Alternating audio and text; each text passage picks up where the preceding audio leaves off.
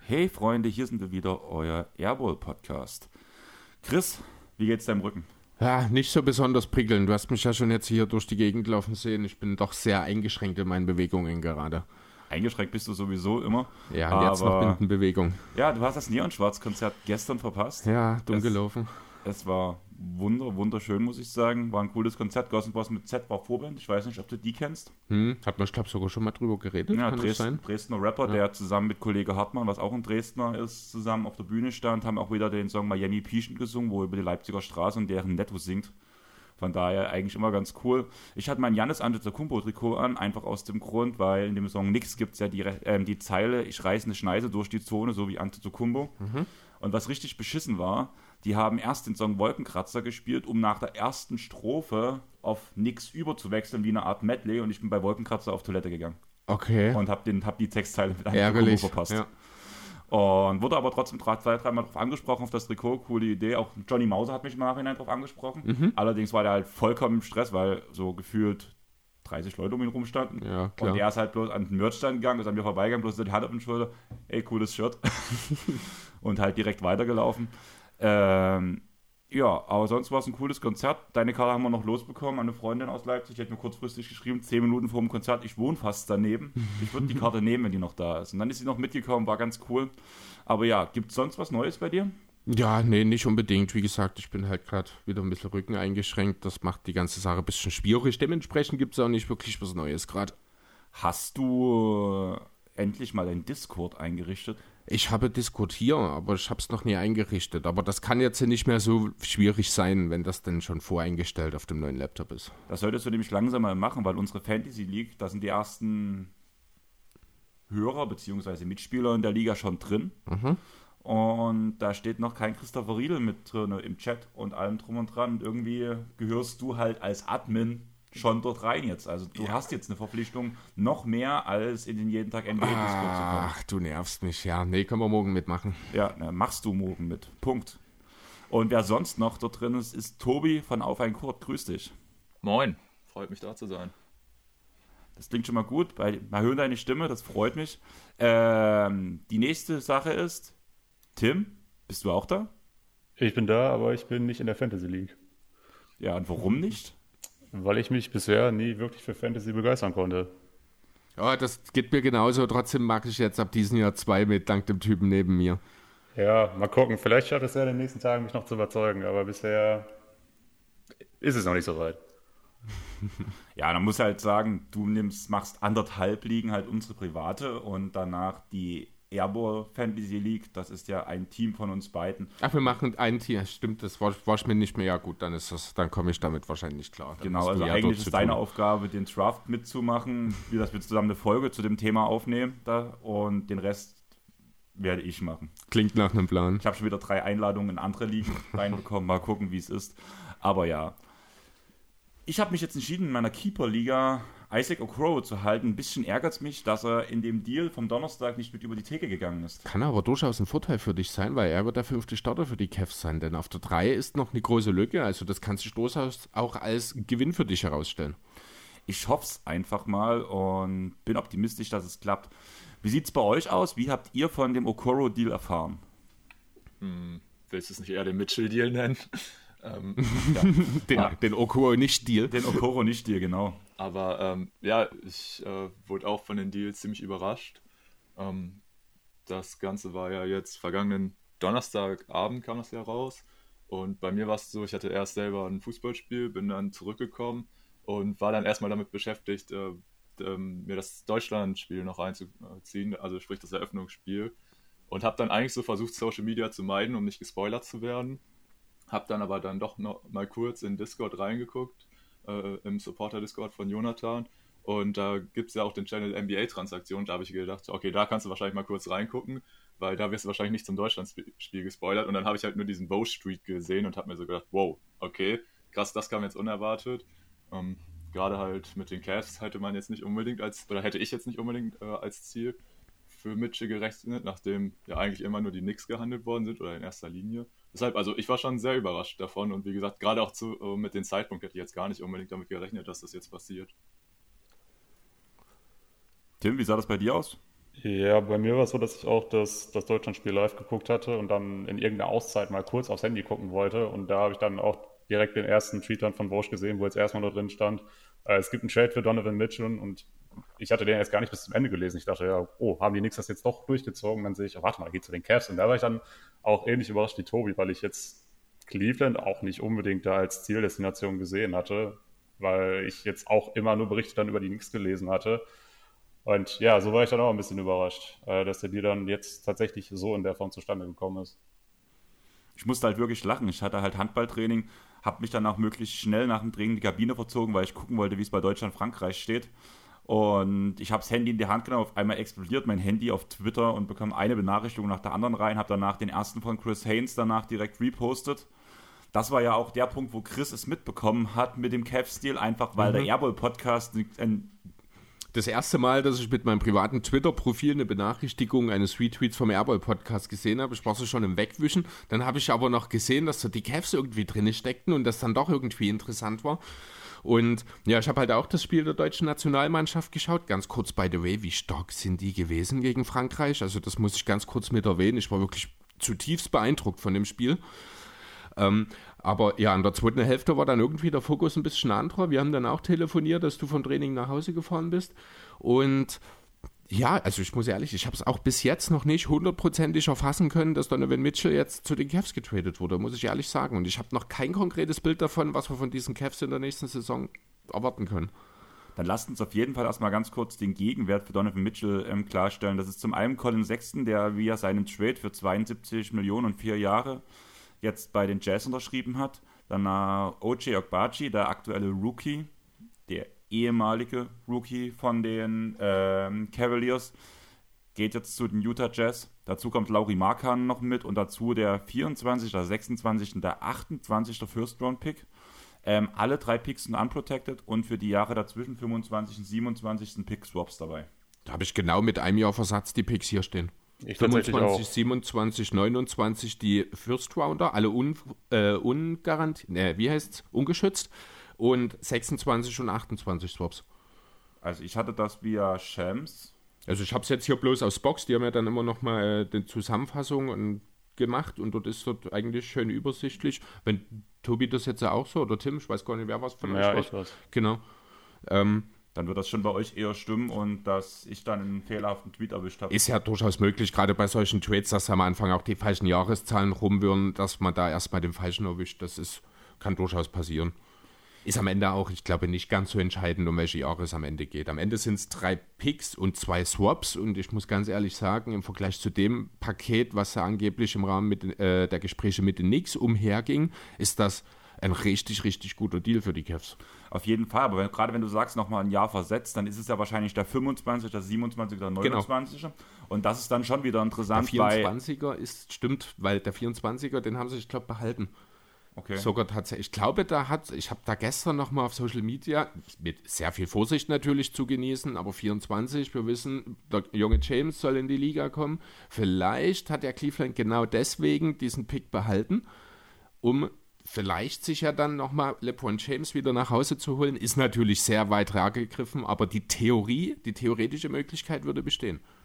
Ja, also was ich halt gerade sagen wollte, ich finde es eher dann interessant aus Jazz-Sicht, weil der Mitchell-Vertrag geht bis 2026 und damit hat man zwei Picks außerhalb des aktuellen Mitchell-Vertrags. Sprich, wenn Mitchell nicht für die Cavaliers unterschreibt, ist es auf jeden Fall ein ganz schöner Bruch im Team.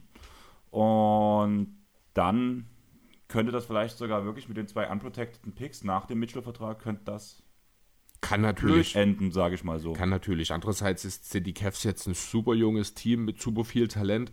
Theoretisch könnte dieses Team natürlich auch über Jahre zusammenspielen, aber wir wissen alle, in zwei Jahren kann in der NBA unheimlich viel passieren. Wer weiß, ob von diesem Kern dann überhaupt noch jemand in Cleveland ist da kann es halt wirklich interessant. Aber was ich als Riesenproblem sehe, ist halt einfach, dass dieser typische Spielertyp, wo man sagt, den braucht man, um eine Championship zu gewinnen. Ja, ja ich weiß, Die Warriors haben es letztes Jahr bewiesen, allerdings haben sie auch den besten Schützen aller Zeiten, dass man das auch ohne so einen Spielertyp schaffen kann. Was für ein Spielertyp meinst so du? So dieser Jason Tatum, Kevin Durant, Kawhi Leonard. Und diese Qualität sprichst du gerade Steph Curry ab?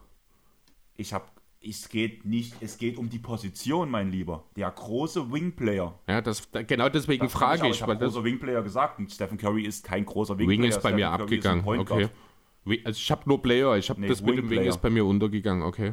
Und das ist ja dieser Spielertyp, den man eigentlich in jedem Team braucht, hat man immer gesagt, vor der Curry Gala, sage ich mal so, in den Finals letztes Jahr. Du hast ja Mobley. Das ist eine größere Version eigentlich von so einem Typen, der gerade defensiv die Entscheidung bringt, der vorne mehr über, äh, machen muss. Von, also offensiv ist das Team halt jetzt mit Garland, mit Mitchell äh, auf den Guard-Positionen natürlich super gut aufgestellt. Defensiv kann das natürlich problematisch werden, da wird Mobley entsprechend wieder die wichtige Rolle spielen, aber ähm, ich sehe, ich, ich seh, was du meinst. Ich sehe das Problem aber nicht ganz so dramatisch, glaube ich, was ich eher dachte, was du mit dem Spielertypen meinst. Ich sehe in diesem Team jede Menge junge Talente, aber ich sehe nicht diesen einen Spieler, der den Unterschied zwischen einem Contender und einem Championship-Team äh, macht. Das ist das, was mir halt dieser junge Kern dann in den nächsten Jahren erstmal zeigen muss, dass da einer hin kann. Ich sehe halt auch Mitchell nicht als solchen, das hat man ja schon ein paar Mal. Ähm, wie sieht es bei euch aus? Weil ich muss sagen, ich denke, dass Mobley zu so einem Spieler werden kann. Möglich. Ja, es finde ich so ein bisschen die Frage, ob dieser Spielertyp des Super Skilled Bigs, was jetzt auf Mobley zutreffen würde, das ein Spielertyp ist, der eine ähnliche Rolle einnehmen kann wie dieser große Wing, den du jetzt vorhin genannt hattest. Das war auch so ein bisschen so die erste, der erste Gedanke, den ich mir gemacht hatte, weil du jetzt ja in dem Team quasi vier potenzielle All-Stars hast, mit, mit Garland, mit Mitchell, mit Allen und mit Mobley aber eben dieser eine Spielertyp ist nicht da. Das finde ich ist noch ein bisschen schwer einzuschätzen, ob Mobley tatsächlich so in diese Richtung gehen kann. Äh, aber dass er sowieso erstmal den Laden defensiv zusammenhalten werden kann, ist, denke ich, außer Frage. Aber ähm, was ja bei den Wings jetzt bei den äh, Cavs auch noch so ein Thema ist, es ist ja dann auch nicht nur, dass dieser große Wing fehlt, da fehlt es ja auch so komplett an der Tiefe, ne? Ja. Äh, ja, also ich muss sagen, ähm, ja, ja. der Trade ziemlich gut. Ähm, wie gesagt, erstmal so natürlich ein bisschen überrascht gewesen, weil man jetzt nicht unbedingt die Cavs auf dem Schirm hatte, dass die da für ähm, Mitchell auch ein Kandidat wären. Aber ich muss sagen, so gefällt mir der Kern jetzt auf jeden Fall sehr gut. Haben wir jetzt auch gesagt, alle relativ jung, alle relativ auch in einer ziemlich ähm, gleichen Altersstruktur. Ich glaube, Mitchell ist da jetzt mit 26 so der Älteste und ich glaube, Mobley mit 21 der Jüngste. Aber das ist noch alles so vom Kern her auf in einem guten Rahmen. Und ja, natürlich so das Ding, dass jetzt denen ausgerechnet noch dieser ähm, Wing fehlt, ist natürlich schon ein bisschen interessant, gerade wenn man sieht, dass das so vom Positional Value eigentlich die Position ist, die über die letzten Jahre in der NBA die größte Bedeutung hatte. Aber wenn du dafür halt auf allen anderen vier Positionen jetzt in der Starting Five sehr gut besetzt bist, dann denke ich, wird das auf jeden Fall auch ähm, funktionieren können, beziehungsweise ja, bin ich dann mal gespannt, wie halt dieser Ansatz so funktionieren wird, den die Cavs jetzt wählen. Aber im Großen und Ganzen, denke ich, werden sie da auf jeden Fall auch schon den passenden finden. Wir haben jetzt so einen Okoro, sag ich mal, schon mal in den Raum geworfen. Der geht ja jetzt auch, meine ich, erst in sein drittes Jahr. Also von denen kann man vielleicht dann auch nochmal einen Sprung ähm, sich erhoffen. Also wäre ganz schön. Ich bin auch so ein kleiner Okoro-Believer noch. Und ja, da muss man einfach mal schauen, ähm, wie das sich dann so entwickeln wird. Klar, von der Tiefe her sieht das jetzt gerade noch ein bisschen dünn aus, aber eigentlich bin ich ganz guter Dinge, dass das so klappen kann. Auch gerade defensiv, klar, in erster Linie im Backcourt so aus Mitchell und Garland hätte ich jetzt vielleicht auch als Fragezeichen, aber wenn du halt Mobley und Allen dabei hast, kann ich mir sogar vorstellen, dass das ganz gut funktionieren kann. Die werden natürlich einiges, äh, was die Guards nicht aufhalten können, am Ring wieder gut machen können. Trotzdem glaube ich, dass Okoro dort wirklich eine extrem wichtige Rolle zukommt, weil ähm, er ist ja schon eigentlich als Verteidiger in die Liga gekommen, hat es bisher noch nicht ganz so zeigen können, finde ich. Ähm, da, das wird seine primäre Aufgabe sein. Ich denke, offensiv müssen sich die Cavs keine Gedanken darum machen, ob sie jetzt genug Punkte von der Flügelposition bekommen. Da ist man auf den anderen Positionen gut genug jetzt aufgestellt. Auch wenn man drüber nachdenkt, dass er mit Rubio noch ein exzellenter Playmaker von der Bank dann kommt, der ja auch zumindest ein solider Verteidiger nach wie vor ist, ist das okay. Trotzdem glaube ich, dass Okoro ein sehr, sehr großer Teil dessen zukommen wird, was die Perimeter-Defense angeht, um eben die beiden, ich glaube, die sind auch beide nur 1,85, wenn mich nicht alles täuscht, Mitchell und Garland, also wirklich beide relativ kleinen Guards dort beschützen zu können. Da muss von ihm ein deutlicher Schritt kommen. Wenn das da ist, dann muss ich ganz ehrlich sagen, dann ist mit den Cavs wahrscheinlich wirklich in den vorderen Positionen auf jeden Fall in der Regular Season zu rechnen. Und ja gut, die Playoffs sind dann immer auch eine Erfahrungssache, da muss man natürlich erstmal ein bisschen was draufpacken. Aber ich sehe in diesem Team auf jeden Fall das Potenzial, in zwei Jahren auch tiefen Playoff-Run hinzulegen. Wie gesagt, aktuell sehe ich noch keinen Spieler, der dann am Ende für den letzten Schritt den Unterschied macht. Aber das kann durchaus in diesen zwei Jahren sich ja auch noch entwickeln. Dann lassen wir mal ganz kurz eine Message oder sagt mir mal ganz kurz, wo ihr nächste Saison diese Cavs seht, bevor wir noch mal ganz kurz über die Jazz reden. Fest in den Playoffs, auf jeden Fall. Möglicherweise sogar mit Kampf um Heimvorteil. Ja, schließe ich mich an. Also ich habe jetzt auch so die Range 4 bis 6, aber auf jeden Fall einen festen Playoff-Spot. Ja, kann ich mich auch nur anschließen. Irgendwo Bereich 4 bis 5. Ob es dann für den Homecourt reicht, muss man gucken. Aber ich denke, wir werden auf jeden Fall nah dran kommen. Dann bin ich tatsächlich der Pessimist, weil ich sage 5 bis 8. Ja, es ist ein, es ist ein, ein Regular-Season-Team. Ja, Jetzt aber das mal. Ding ist halt, wir haben ähm, die Bugs. Wir sind uns dabei einig, dass die Bugs stärker sind. Ah, in der, in der Regular Season ja. holen die wirklich, ja. gerade nach der letzten Saison, wo man dann noch ein bisschen auch Verletzungsprobleme hatte, schont man da vielleicht nicht eher mal ein bisschen. Bei den Nets weiß keiner, was ist. Bei den Heat, die sind älter, haben mit Tucker einen wichtigen Spieler verloren. Philly würde ich, besser. Ja, normalerweise ja und ich bin da auch optimistisch, aber auch das muss uns erstmal gezeigt werden. Boston natürlich. Ja, klar, du hast recht. Theoretisch ist eigentlich, sind die ersten vier, fünf Plätze besetzt, aber ich kann mir durchaus vorstellen, wenn der Fokus bei den echten Contendern, sage ich mal, im Osten jetzt nicht so auf der Regular Season ist, dann sind die Cavs das Team, das so das erstes reinrutscht. Ja, also ich gebe euch halt den Punkt mit Miami, aber zum Beispiel gerade diese Aussagen jetzt rund um die Bugs, ja, mal gucken, wie es aussehen wird, ob man sie schon wird. Also gerade Jannis ist ein Spieler, der jetzt auch gerade an, an, seinem Wurf arbeitet und auch gerade Thema EM, was wir vor uns schon hatten. Der Wurf von Jannis sieht bis jetzt von der reinen Form her echt gut aus. Also er hat auf jeden Fall was dran gemacht, muss man ganz ehrlich sagen. Und ich sehe schon von Jannis wieder einen Schritt nach vorn gehen. Und Jannis ist halt einfach ein Spieler, der kann die Regular Season alleine dominieren. Und er ist auch einer, der gibt sich keine Pausen, der zieht halt durch. Also ich sehe die Bugs wieder auf mindestens den Top 3 einreiten. Mag sein, aber wovon reden wir? Also ich, ich sehe diese Cavs durchaus auch um die 50 Spiele holen. Um die 50 Siege holen, muss ich ehrlich sagen. In der Regular Season, die sind jung, die sind äh, total hyped jetzt durch diesen Trade. Auch Donovan Mitchell muss total begeistert gewesen sein. Ich habe einen Bericht gelesen, angeblich wäre der freudestrahlend durch die Gegend gesprungen, als er gehört hat, dass es nach Cleveland geht mit diesem Kern, weil eben kein Garland, kein Mobley, keine Allen in diesem Trade drin war. Der ist wahrscheinlich freudestrahlend durch die Gegend gerannt, weil so. er nicht mehr mit Gobert zusammenspielen muss und jetzt endlich einen Center hat, der auch noch von draußen werfen kann. Das weiß er, ich glaube schon eine ganze Weile, dass er nicht mehr mit Gobert zusammenspielt. Ja, aber trotzdem ist er aus dieser Situation raus.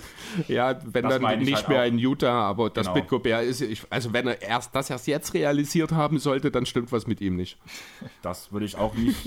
naja, so klang das jetzt irgendwie. Ja, aber nein, ich meine im Prinzip, er hat halt einfach diesen neuen mhm. Kern halt um sich rum. Ich, man ich muss halt glaube, halt alles sagen, nach diesem Gobert-Deal, man hat halt einfach auch nichts mehr in Utah gehabt. Also dieser ich glaube, naja, ich glaube, du siehst das ein bisschen falsch. Ich glaube, für Mitchell war klar, dass es aus Utah rausgeht. Ihm ging es nicht mehr darum, äh, dass er nicht mehr in Utah bleibt, sondern ihm ging es darum, in welches Team er jetzt kommt. Und sind wir mal ehrlich, im Paket von den Knicks hätte die Knicks mit Mitchell schlechter gemacht, als es die Cavs mit Mitchell jetzt sind. Das ist, ich glaube, viel mehr der Punkt. Dazu halt eben junges Team, talentiertes Team. Er hat mit Rubio schon in Utah zusammengespielt, die verstehen sich gut. Ähm, Mitchell ist, ich glaube, unabhängig von der Stadt, von dem Mark Cleveland, über den man sagen oder denken kann, was man will, aber rein sportlich ist das, hätte es Mitchell nicht besser treffen können, weil kein anderes Team ihm ein besseres Team herum hätte präsentieren können in dem Moment des Trades. Okay. Dann lasst uns jetzt nochmal ganz kurz zu den Jazz rüberlaufen. Was schätzt ihr, wie lange dauert der Rebuild der Jazz? Also wir können ja nicht davon ausgehen, dass sie so einen Aufstieg machen, bin ich der Meinung, wie zum Beispiel die Grizzlies um Ja Morant. Deswegen habe ich mir schon so gesagt, Rebuild ungefähr vier Jahre, ungefähr die Zeit des sechsten Deals. Also ich sagen. Ich, ich bin mir nicht mal sicher, ob das jetzt ein totaler Rebuild wird weil einfach mal hat man mit Sexton und Markan ja durchaus Qualität ins Team geholt. Also die fangen nicht so tief an wie beispielsweise die Thunder oder die Rockets. Es ist schon ein Rebuild, aber auf, einem höher, auf einer höheren Basis, aber halt auch ohne diesen einen. Wobei, gut, in Houston kann man noch drüber diskutieren, ob es diesen einen gibt. Äh, ob das ein Jalen Queen, Queen heißt er, aber in der ersten Zeit kann. hast du ja auch ähm, Christian Wood, wen du ja ungefähr gleichsetzen konntest mit Colin Sexton. Nee, da ich, also da habe ich, da sehe ich Sexton als äh, besseren Spieler als Wood. Alleine schon da, deswegen, weil Wood mir immer noch nicht bewiesen hat, dass er für sich selbst kreieren kann. Sexton, wir hatten das jetzt ja auch diese Woche, ist ein super effizienter Offensivspieler, solange es um den eigenen Abschluss geht. Das Problem, was er hat, und das muss er jetzt mit der vollen Verantwortung, die er äh, in Utah mit Sicherheit bekommt, sind wir ehrlich, Spieler wie Conley, Bogdanovic, wahrscheinlich auch Woody G. werden zum Saisonbeginn auch nicht mehr da sein. Ähm, Sexton wird der Man sein in Utah und er muss jetzt den Schritt machen, muss an seinem Playmaking arbeiten. Wenn er die Effizienz, die er in Cleveland vor seiner Verletzung hatte, die doch durchaus, finde ich, gut war, sehr gut war, gerade für die Zeit, die er den Ball in der Hand hat, wenn er das halten kann und dazu sein Playmaking entwickelt, ist das ein Spieler, von dem man in Utah vielleicht dann in zwei Jahren auch sagt, das ist wirklich einer, der für die Zukunft Teil unseres Kerns ist wird wahrscheinlich kein Superstar, vielleicht auch kein All-NBA-Spieler, weil dafür gibt es zu viele blinde Flecken in seinem Spiel. Aber ich sehe in äh, Colin Sexton auf jeden Fall mal einen zukünftigen All-Star in so einem Team, wenn ich ehrlich sein soll. Kann ich mir zumindest vorstellen. Wie seht ihr die Zukunft der Jazz jetzt? Wo geht's hin? Ja, also klarer Rebuild halt. Es ist halt immer so die Frage, wenn man das jetzt, ähm, sag ich mal, auf einen bestimmten Zeitraum einschränken möchte. Es kommt halt extrem viel darauf an, wie viel Glück man in der Lottery dann schlussendlich hat, weil das ist ja jetzt der klare Weg, den sie einschlagen möchten, da halt über die Lottery neue Talente zu gewinnen. Und da ist halt immer die Frage, wenn du jetzt natürlich zum Beispiel im kommenden Jahrgang irgendwie früh picken darfst und dann hast du die Chance auf einen Bembanyama, Scoot Henderson und, und, und. Und dann hast du sofort so einen Spieler, der ja potenziell der nächste Franchise-Player sein kann. Da ist halt die Frage, ob das überhaupt dann auch so gut ist äh, oder ob du dir das erlauben kannst, so lange so schlecht mit denen zu sein das ist auch so ein Ding, was ich mich schon länger jetzt bei den Thunder frage, die ja jetzt auch schon, die wahrscheinlich wieder eine Saison tanken wollen, obwohl die halt zum Beispiel mit einem Shay schon Spieler haben, der eigentlich ja jetzt wahrscheinlich auch mal gewinnbringenden Basketball spielen möchte. Deswegen finde ich das immer so ein bisschen schwierig, das abzusehen, wie lange so ein Prozess gezogen wird. Aber ja, man Manchmal muss halt sagen, die Jazz haben jetzt eigentlich so erstmal alles richtig gemacht, haben ihre beiden Stars, mit denen es ja, mit denen sie jetzt gesehen haben, dass es äh, damit in den Playoffs nicht gerade weit gehen kann, haben sie jetzt abgegeben, dafür ordentlich Draftkapital eingesammelt, gerade auch ähm, viele zukünftige Picks. Und da muss man jetzt mal gucken, wenn jetzt halt die eigenen allein schon gut werden und sie dadurch äh, viele junge Talente akquirieren können, dann werden sie wahrscheinlich auch diese äh, Picks, die weiter in der Zukunft sind, nutzen können, um dann vielleicht irgendwann mal einen größeren Trade oder so einzufädeln, wenn sie mit ihren Kernschauen zufrieden sind. Das kann halt auch schon nach zwei oder drei Jahren der Fall sein, je nachdem. Man, man ja. kann halt ein Rebuild auch richtig schlecht machen. Ne? Also ich meine, wie lange sind die Orlando Magic beispielsweise jetzt? Seit dem Dwight Howard Trade sind die gefühlt im Rebuild, weil sie halt immer wieder schlecht picken. Ähm, deswegen, das mit den Jahren finde ich tatsächlich ein bisschen schwierig. Ich muss sagen, ich, äh, du hast jetzt Victor Wembanyama angesprochen. Das ist natürlich so im allgemeinen, im allgemeinen Sprachgebrauch der Checkpot für den nächsten Draft, äh, würde ich behaupten wollen. Und ich sehe die Chess zu stark, um ehrlich zu sein, jetzt mit einem Kern um Markanen und Sexten, als dass die wirklich, also die müssen schon wirklich sehr, sehr gezielt auf diesen äh, schlechteste Bilanz gehen oder auf eine der drei schlechtesten. Da könnten die Chancen durchaus da sein. Aber auch da eben, das sind Rockets, das sind, ich weiß nicht, was man von den Pistons erwarten kann nächste Saison, da wird vielleicht ein Schritt kommen. Die Sander, gebe ich dir völlig recht, müssen langsam anfangen, ihre Richtung zu ändern. Trotzdem ist es gefühlt so, als hätte man für einen echten Rebuild zu starke Spieler in Markhanen und den Sechsten zurückbekommen. Aber es kann natürlich auch sein, dass zumindest Markhanen vielleicht noch irgendwo anders hingetradet wird.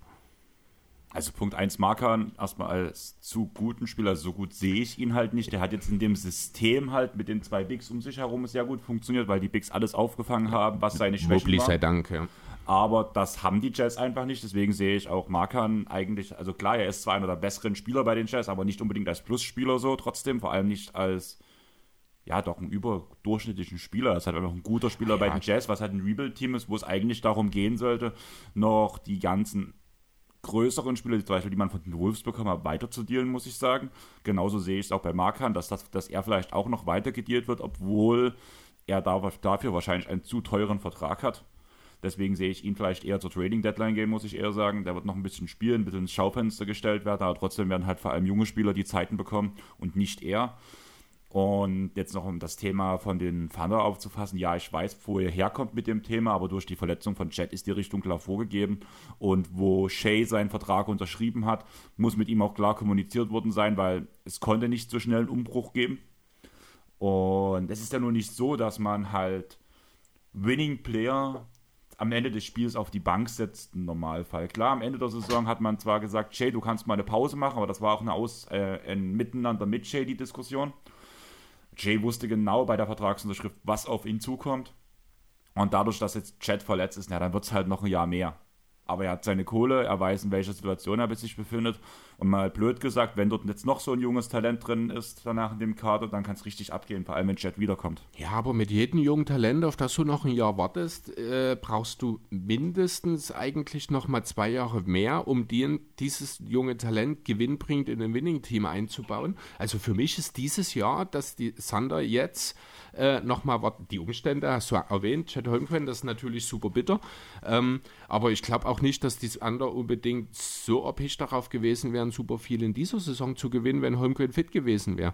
Ähm, ich finde das schon gefährlich, weil für mich ist dieses eine Jahr, es ist halt nicht nur ein Jahr. Für mich können das durchaus dann zwei oder drei Jahre sein, die sie in der Entwicklung verpassen. Und dann muss ich mir an der Stelle von Shea dann doch irgendwann auch die Frage stellen, was ist denn, wenn nächstes Jahr wieder sich irgendjemand verletzt und dann wieder wir entscheiden. Irgendwann musst du Anfangsspiele zumindest versuchen zu gewinnen. Und das fehlt mir bei den Thunder. Ich habe das letztes Jahr, ich glaube, schon mal irgendwann angesprochen, dass es langsam Zeit wird. Klar, die Verletzung ist jetzt, äh, tut dort ein bisschen weh, äh, wahrscheinlich auch im Zeitplan. Trotzdem finde ich, muss man in OKC vorsichtig sein mit dem Weg, den man eingeht. Habt ihr jetzt noch was zu dem Thema? Weil sonst würde ich gerne zu den Previews springen. Wie gesagt, wir haben heute einen Hardcut. Und wir haben noch zwei Teams zu besprechen und wir haben noch kein Wort über diese verloren. Ich, ganz kurz vielleicht noch ein kurzes Wort zu den Knicks. Wir werden sie später nochmal genauer, aber das heißt, weil sie in diesem Mitchell-Deal doch äh, jetzt so ein bisschen wieder Verlierer dastehen. Ich muss ganz ehrlich sagen, bei den Deals, die gehandelt wurden, bei dem, was die Jazz von den Knicks gehandelt haben, halte ich es am Ende für einen Glücksfall für New York, dass Mitchell nicht dort gelandet ist. Ähm, weil man einfach zum einen flexibler ist, weil sicherlich noch andere Möglichkeiten sicher geben werden und weil man eigentlich doch keinen ganz schlechten jungen Kern hat mit Crimes, mit Barrett dort federführend natürlich. Man muss schauen, was aus Wendell noch wird im Laufe der Saison. Ähm, aber ich glaube für die Knicks, auch wenn es erstmal blöd aussieht jetzt für die, ist das keine so schlechte Sache, dass Mitchell nicht dort gelandet ist. Darüber habe ich mir noch keine Gedanken gemacht. Also Jetzt Einfach aus dem Grund, hm. weil ich ja noch diese Netz- und Nix-Preview sowieso mache, wo du ja nicht dabei bist. Ja, aber äh, einfach, weil, wenn wir über den Mitchell jetzt reden, die Nix waren dort wochenlang das federführende Team, zumindest Einsatz wollte ich dort drüber noch verlieren. Habt ihr noch was zu dem Thema oder wollen wir mit Denver anfangen? Ne, können direkt weitermachen. Wir wollten ja eigentlich auch nur über die Jazz sprechen. Jetzt sind wir doch noch bei OKC und New York, aber okay. Alles wie immer bei uns. Alles ich wollte immer, sagen, ja. also man kennt es ja nicht anders. Ja. ja, aber ich würde sagen, wir haben heute zwei Teams im Repertoire, eure beiden Lieblingsteams. Ich würde mit deinem anfangen, Tim. Die Denver Nuggets letztes Jahr Platz 6 im Westen mit 48, 36 als Bilanz. Dank vor allem Nikola Jokic, der seinen zweiten MVP geholt hat. Äh, ja, Mario und MPJ kommen zurück. Die waren letzte Saison fast komplett raus. Willst du noch mal eine kleine Zusammenfassung der letzten Saison geben? Ja, kann ich einmal kurz machen. Ähm, es war jetzt letztes Jahr so, dass Jamal Murray die komplette Saison verpasst hat, weil er sich ja zum Ende der Vorsaison dann äh, das Kreuzband gerissen hatte. Und äh, auch bei Michael Porter Jr., den du angesprochen hattest, war so, dass er nur sehr wenige Spiele machen konnte und dann seine Rückenverletzung nochmal deutlich schlimmer geworden ist, wodurch er dann auch nahezu die komplette Saison verpasst hat. Äh, ich gucke jetzt gerade nochmal nach, wie viele Spiele er gemacht hat. Es waren, glaube ich. Neun waren es. Neun waren es sogar nur, okay. Ja. Danke dafür. Und ja, so musste dann eben Nikola Jokic die Mannschaft mehr oder weniger komplett alleine durch die Saison führen, ähm, was auch deutlich besser geklappt hat, als viele erwartet hätten. Du hast ja schon gesagt, er war am Ende mit seinem Team dann doch noch auf Platz 6. Äh, viele hatten ja auch dann eher Richtung Play-In gesehen, ähm, aber er hat nun mal individuell die beste Saison von allen Spielern letztes Jahr gespielt und somit dann auch vielleicht ein bisschen überraschend doch den MVP bekommen, obwohl es nur Platz 6 war, aber wie ich finde, dennoch verdient.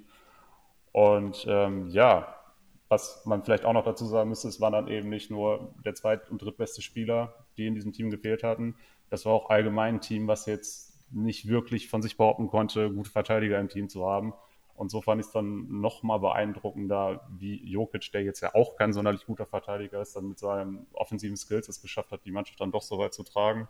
Äh, In Playoffs gab es dann eine deutliche Niederlage mit 4 zu 1 gegen die Warriors direkt in der ersten Runde, ähm, was für mich jetzt dann auch nicht sonderlich überraschend kam.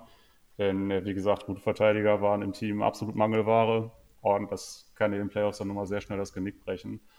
Aber ja, über allem stand natürlich, dass eben Jamal Murray und Michael Porter Jr. dann nicht mitmischen konnten über das komplette Jahr. Und ähm, ja, so jetzt in der kommenden Saison dann die beiden zurückerwartet werden und so die Mannschaft dann hoffentlich auch besser aussehen wird. Was mich halt vor allem beeindruckt hat, wo ich im Nachhinein nochmal die Statistiken von den Nuggets ähm, so ein bisschen durchgeguckt habe aus der letzten Saison, war die Feldwurfquote. Wisst ihr zufällig aus dem Kopf, auf welchem Platz die Nuggets gelandet sind am Ende? Feldwurfquote in Prozenten am Ende der Saison, wo sie ungefähr rangiert haben? Top 3. Also, Das ist eine Tim? Frage. Äh, ich glaube, hätte jetzt gesagt, auf jeden Fall irgendwo in den oberen 10. Aber ja, Platz 2 war es sogar. Also sogar? war sehr nah drin mit 48,3. Nur die Suns waren besser mit 48,5. Und gerade wenn ich mir jetzt so den Kader angucke, um Aaron Gordon, um Jeff Green, um einen Bones Highland, muss man ganz ehrlich sagen, der als Rookie letztes Jahr da war, aber schon abnorme Quoten geworfen hat. Da hätte ich nicht erwartet, dass die Quoten doch so hoch am Endeffekt ausgesehen hätten. Ja, ich glaube, es liegt ein bisschen daran, dass halt Denver letzte Saison auch eben durch das Fehlen von Murray und Porter Jr. insgesamt wenige Dreier genommen hat. Wenige Dreier, mehr Zweier schiebt natürlich die Feldwurfquote an sich dann immer noch ein bisschen nach oben. Das wird sich also, vermute ich mal, in dieser Saison durchaus wieder ändern. In Denver wird es deutlich mehr Spacing geben als letzte Saison, deutlich mehr Playmaking. Ähm, mehr offensive Gefahr dazu. Äh, wenn wir jetzt einmal davon äh, dabei schon sind, finde ich, hat man auch in der Offseason richtig, richtig gute Deals gemacht. Ab, angefangen natürlich mit dem Supermax für Jokic, der überhaupt gar nicht in Zweifel zu ziehen ist. Müssen wir nicht drüber reden. Fünf Jahre 270 Millionen gebe ich ihm jederzeit wieder. Äh, was mir viel mehr aber noch, also das war die logische Konsequenz, die niemanden überrascht hat. Was mir aber auch viel mehr gefallen hat, ist der Deal für Bruce Brown und der Trade, bei dem man, da hat mir das Herz ein bisschen wehgetan, es war schon vorm Draft, ich glaube, in dem man Will Barton abgegeben hat, der zusammen mit Mondo Morris nach Washington gegangen ist, im Tausch gegen Ish Smith und Kentavious Caldwell Pope. Alles zusammen richtig, richtig geile Deals, finde ich. Man hat ganz klar erkannt, wo das Problem ist. Äh, Perimeter Defense, Wing Defense, KCP, Bruce Brown sind beides richtig gute Verteidiger. Ich Smith wird wahrscheinlich keine allzu große Rolle spielen. Da wird, Schade. wird äh, Bones Highland dann wahrscheinlich nochmal später Erwähnung finden in diesem Kontext. Ähm, dazu Erwin Gordon, ein Team, das ja trotz, wie du schon angesprochen hast, eigentlich nur sehr, sehr wenigen fähigen Verteidigern eine Platz 15 im Defensivrating in der Regular Season letzte Saison aufgelegt hat, was ja schon wirklich beeindruckend ist, finde ich. Ähm, ja, dieses Team hat ganz klar die eigenen Schwächen erkannt, hat diese äh, positioniert. Das einzige Problem, das ich aktuell noch sehe, ist die Position hinter Jokic. Denn dort hat man die Andre Jordan geholt. Ja, und da habe ich mal, ich habe mal geguckt, wer noch, ich habe mal vier Namen rausgeschrieben, die noch auf dem Markt sind, die ich zumindest alle so ein bisschen als besser gesehen hätte. Ähm, das ist zum einen der Marcus Cousins. Hat letztes Jahr schon sehr gut funktioniert neben Jokic, beziehungsweise Dahinter. wenn- dahinter Jokic. Danach ist immer noch ein Dwight Howard auf dem Markt. Der auch noch Einfluss nehmen kann, durchaus. Aber der ja, ich glaube, auch gesagt hat, wenn er keinen Verein findet, dann will er äh, zur WWE. Genau. Also- Danach haben wir einen Hassan Whiteside, der noch einen Vertrag bekommen könnte, den ich auch besser als einen DeAndre Jordan sehe. Einfach weil er auch noch jünger ist. Mhm. Und einen Tristan Thompson, der kann auch zumindest noch so ein bisschen Leadership mitbringen, könnte noch ein bisschen was bringen. Also ich glaube, von den Namen würde mir Dwight Howard tatsächlich am besten gefallen. Ich persönlich bin aber für eine interne Lösung. Ich sehe da zum einen Onkel Jeff, der durchaus weiter Small Ball Center spielen kann, Jeff Queen noch ein bisschen. Ich sehe da auch einen Signacci, der letzte Saison schon gute Ansätze gezeigt hat, der defensiv in der Lage ist, auch hier und da mal vor einem Guard zu bleiben. Der, da war ich selber überrascht, als ich in die Statistiken gesehen habe, ein absoluter Sniper von draußen ist, der also auch neben Jokic funktionieren könnte äh, in gewissen Lineups. Ähm, ich sehe dort eher die Entwicklung von Signacci, der ich glaube eben letztes Jahr der Rookie war, äh, im Vordergrund, weswegen Jordan vielleicht mehr für seine Erfahrung geholt wurde, um eben dann ähm, Nachi noch ein bisschen was beizubringen. Im Zweifel kann auch ein Erwin Gordon mal Center spielen, finde ich. Ich schätze, dass das bei, die, bei DeAndre Jordan auch so ein bisschen das Ding war, dass Mike Malone ja grundsätzlich immer noch einen zweiten echten Center da haben will. Und ich weiß jetzt nicht, ob das bei den anderen Namen, die du, Andreas, genannt hattest, jetzt unbedingt möglich gewesen wäre, die dann auch zum Minimum zu bekommen. Ich schätze, Cousins war letztes Jahr einfach zu gut. Ich schätze, dass der einfach mehr fordert. Und äh, glaube ich nicht, weil sonst hätte er inzwischen einen Vertrag. Ich glaube eben, dass er genau deswegen den Vertrag eben nicht hat, weil ihm viele Teams nur ein Minimum anbieten würden. Ich glaube auch, also ich glaube, keiner der genannten äh, Sender wird mehr als das Minimum bekommen. Das ist so ein bisschen das, was sich ja in den letzten Jahren schon entwickelt hat. Ich meine, selbst ein Andre Drummond hat zwei Jahre in Folge jetzt ein Minimum-Deal gehabt. Müssen wir mal ehrlich sagen, Drummond ist einer der drei besten Rebounder der Liga aktuell. Ich denke, so ja, fair muss man sein. Auf persönlicher Ebene, nicht auf Team-Rebound-Sicht. Also immer wenn die Andre ja, Jordan, äh, ähm, Drummond auf dem Feld steht, tut das Team schlechter rebounden als ohne ihn. Was für ein Backup-Sender, aber finde ich jetzt nicht so wichtig ist. Da geht es erstmal in erster Linie darum, die zu sammeln. Äh, ob das wirklich so krass ist, wenn man das in kleineren Bank-Lineups dann so sieht. Ich meine, Drummond hat auch für Philly das ganz gut gemacht vor dem Trade teilweise. Nicht super gut, aber zumindest etwas besser auch, als ich erwartet hatte, zumindest. Wobei ich auch sagen muss, Dwight Howard, das Jahr davor war richtig gut als Backup-Sender. Ähm, das wäre, wie gesagt, auch der, den ich am ehesten von den vier Namen jetzt noch irgendwo einen Vertrag unterzeichnen sehe. Whiteside war schon immer ein Headcase. Ich war noch nie ein Fan von ihm. Ich will ihn auch nicht in Denver sehen. Das würde mir persönlich auch ein bisschen wehtun. Andererseits ist auch schon die Andre Jordan hier. Ähm von daher, nee, ich, also ich muss wirklich sagen, ich sehe eher die wenigen Minuten, die hinter Jokic überhaupt nur frei werden. Die werden in erster Linie entweder ein Smallball von Queen oder äh, dann ein Stück weit von Nachi bedient, der an, natürlich wie jeder andere Sender in der Liga ein anderes Skillset mitbringt als Jokic. Aber dort denke ich in den 10 bis 12 Minuten, um die wir wahrscheinlich reden, dort durchaus effizient agieren kann. Ich finde, das gerade jetzt eigentlich auch schon das Entscheidende gesagt. Also so ganz viele Minuten hinter Jokic wird es ja sowieso nicht geben. Ist ja. ja irgendwo normal, wenn, wenn dein bester Spieler im Team der Center ist, dann hat er im Regelfall auch die meisten Minuten zu gehen. Und ähm, ich glaube, letztes Jahr waren es irgendwie 34 im Schnitt oder so. Wenn er da wieder in eine ähnliche Richtung geht, ja, dann bleibt ja nicht mehr viel über. Und da denke ich auch, versucht, versucht man dann wahrscheinlich eher dann vielleicht noch so andere Spielertypen mit reinzubringen. Da könntest du eben Smallball mit Jeff Green gehen oder vielleicht, wie du auch schon gesagt hast, Signati würde ich da auch sehr gerne sehen. Wenn du da einfach nochmal einen Center hast, der ein richtig gutes Händchen hat und von draußen gut treffen kann. Muss man sehen, aber ich sehe jetzt auch nicht eine sonderlich große Runde für DeAndre Jordan. Wobei ich mir schon äh, vorstellen kann, dass die Rolle von Jokic und vielleicht auch die Minuten jetzt wieder ein bisschen zurückgehen, einfach weil mehr Unterstützung im Team ist und man vielleicht nicht mehr auf so viele Jokic-Minuten angewiesen ist. Wobei ich auch andererseits sagen muss, ich habe jetzt auch nochmal geschaut, 33,5 Minuten erscheint sehr wenig nach der letzten Saison für ihn. Ja, ich, ich dachte auch, der wäre so um die 36, 37 gewesen. Ja, genau. Ja. Aber ich denke, der wird da wieder im Raum sein. Eine Frage, die ich an euch hätte, ich habe einen Deal via Bleacher Report gesehen. Ich muss ehrlich sagen, ich habe es in der Trade Machine nicht nachgeguckt, ob das funktionieren würde. Sonst muss man halt noch ein paar Cap-Filler mitnehmen. Ähm, was würdet ihr davon halten, wenn man Jared Vanderbilt noch mit ins Team holt? Das ist ein Spieler, der cuttet schlau, den kann man neben Jokic einsetzen, kann die, äh, tut die Defense nochmal stärken auf den Big-Position, kann den Small Center auch mal für eine Zeit lang meme. Wer soll denn der Gegenwert sein? Ähm, Peyton Watson, der aktuelle Rookie, Plus, man hat in den nächsten Jahren, in den nächsten zwei Jahren unzählige Picks, wenn ich mich nicht ganz täusche. Und die Übersicht richtig war 16 Stück insgesamt, davon drei First Rounder, der Rest sind alles Second Rounder, also die wird man sowieso nicht nutzen. Die drei First Rounder sind ähm, alle nicht die eigenen, die sind von den Knicks, den Hornets und den Thunder. Alle drei sind Lottery protected, aber gerade so ein Deal, Vanderbilt gegen Watson, den Knicks Pick und vielleicht nochmal drei Seconds drauf würde auf jeden Fall interessant sein, weil man muss ehrlich sagen, so viele Second-Round-Picks werden die Denver Nuggets nächstes Jahr sowieso nicht nutzen können. Ähm, ist ein interessanter Gedanke, gibt mir einfach nur die Möglichkeit der Minuten, ich glaube, ein bisschen ab. Wenn du Gordon, wenn du Queen, wenn du, wenn du auf Nachi setzt, wenn du Jokic hast, du hast einen Michael Porter Jr., der auch viel auf der Vier theoretisch spielen könnte. Ich glaube, da fehlen einfach die Minuten im Frontcourt, aber reizvoll an sich ist es schon, weil er, ja, gerade mit seinen defensiven Skills und den Fähigkeiten abseits des Balles offensiv durchaus ein guter Fit für Jokic wäre. Da gebe ich dir recht. Genau, man kann ihn halt mit und ohne Jokic einsetzen. Ja. Das ist halt das Coole an ihm. Ja, würde ich. Und der ist halt vor allem effizienter als zum Beispiel ein Queen. Hat dem, der Wurf geht ein bisschen ab, gerade in der Zeit, wo Jokic halt auf, äh, nicht auf dem Feld steht. Aber im Großen und Ganzen würde ich das schon interessant finden, zumal man Queen auch neben Vanderbilt spielen könnte.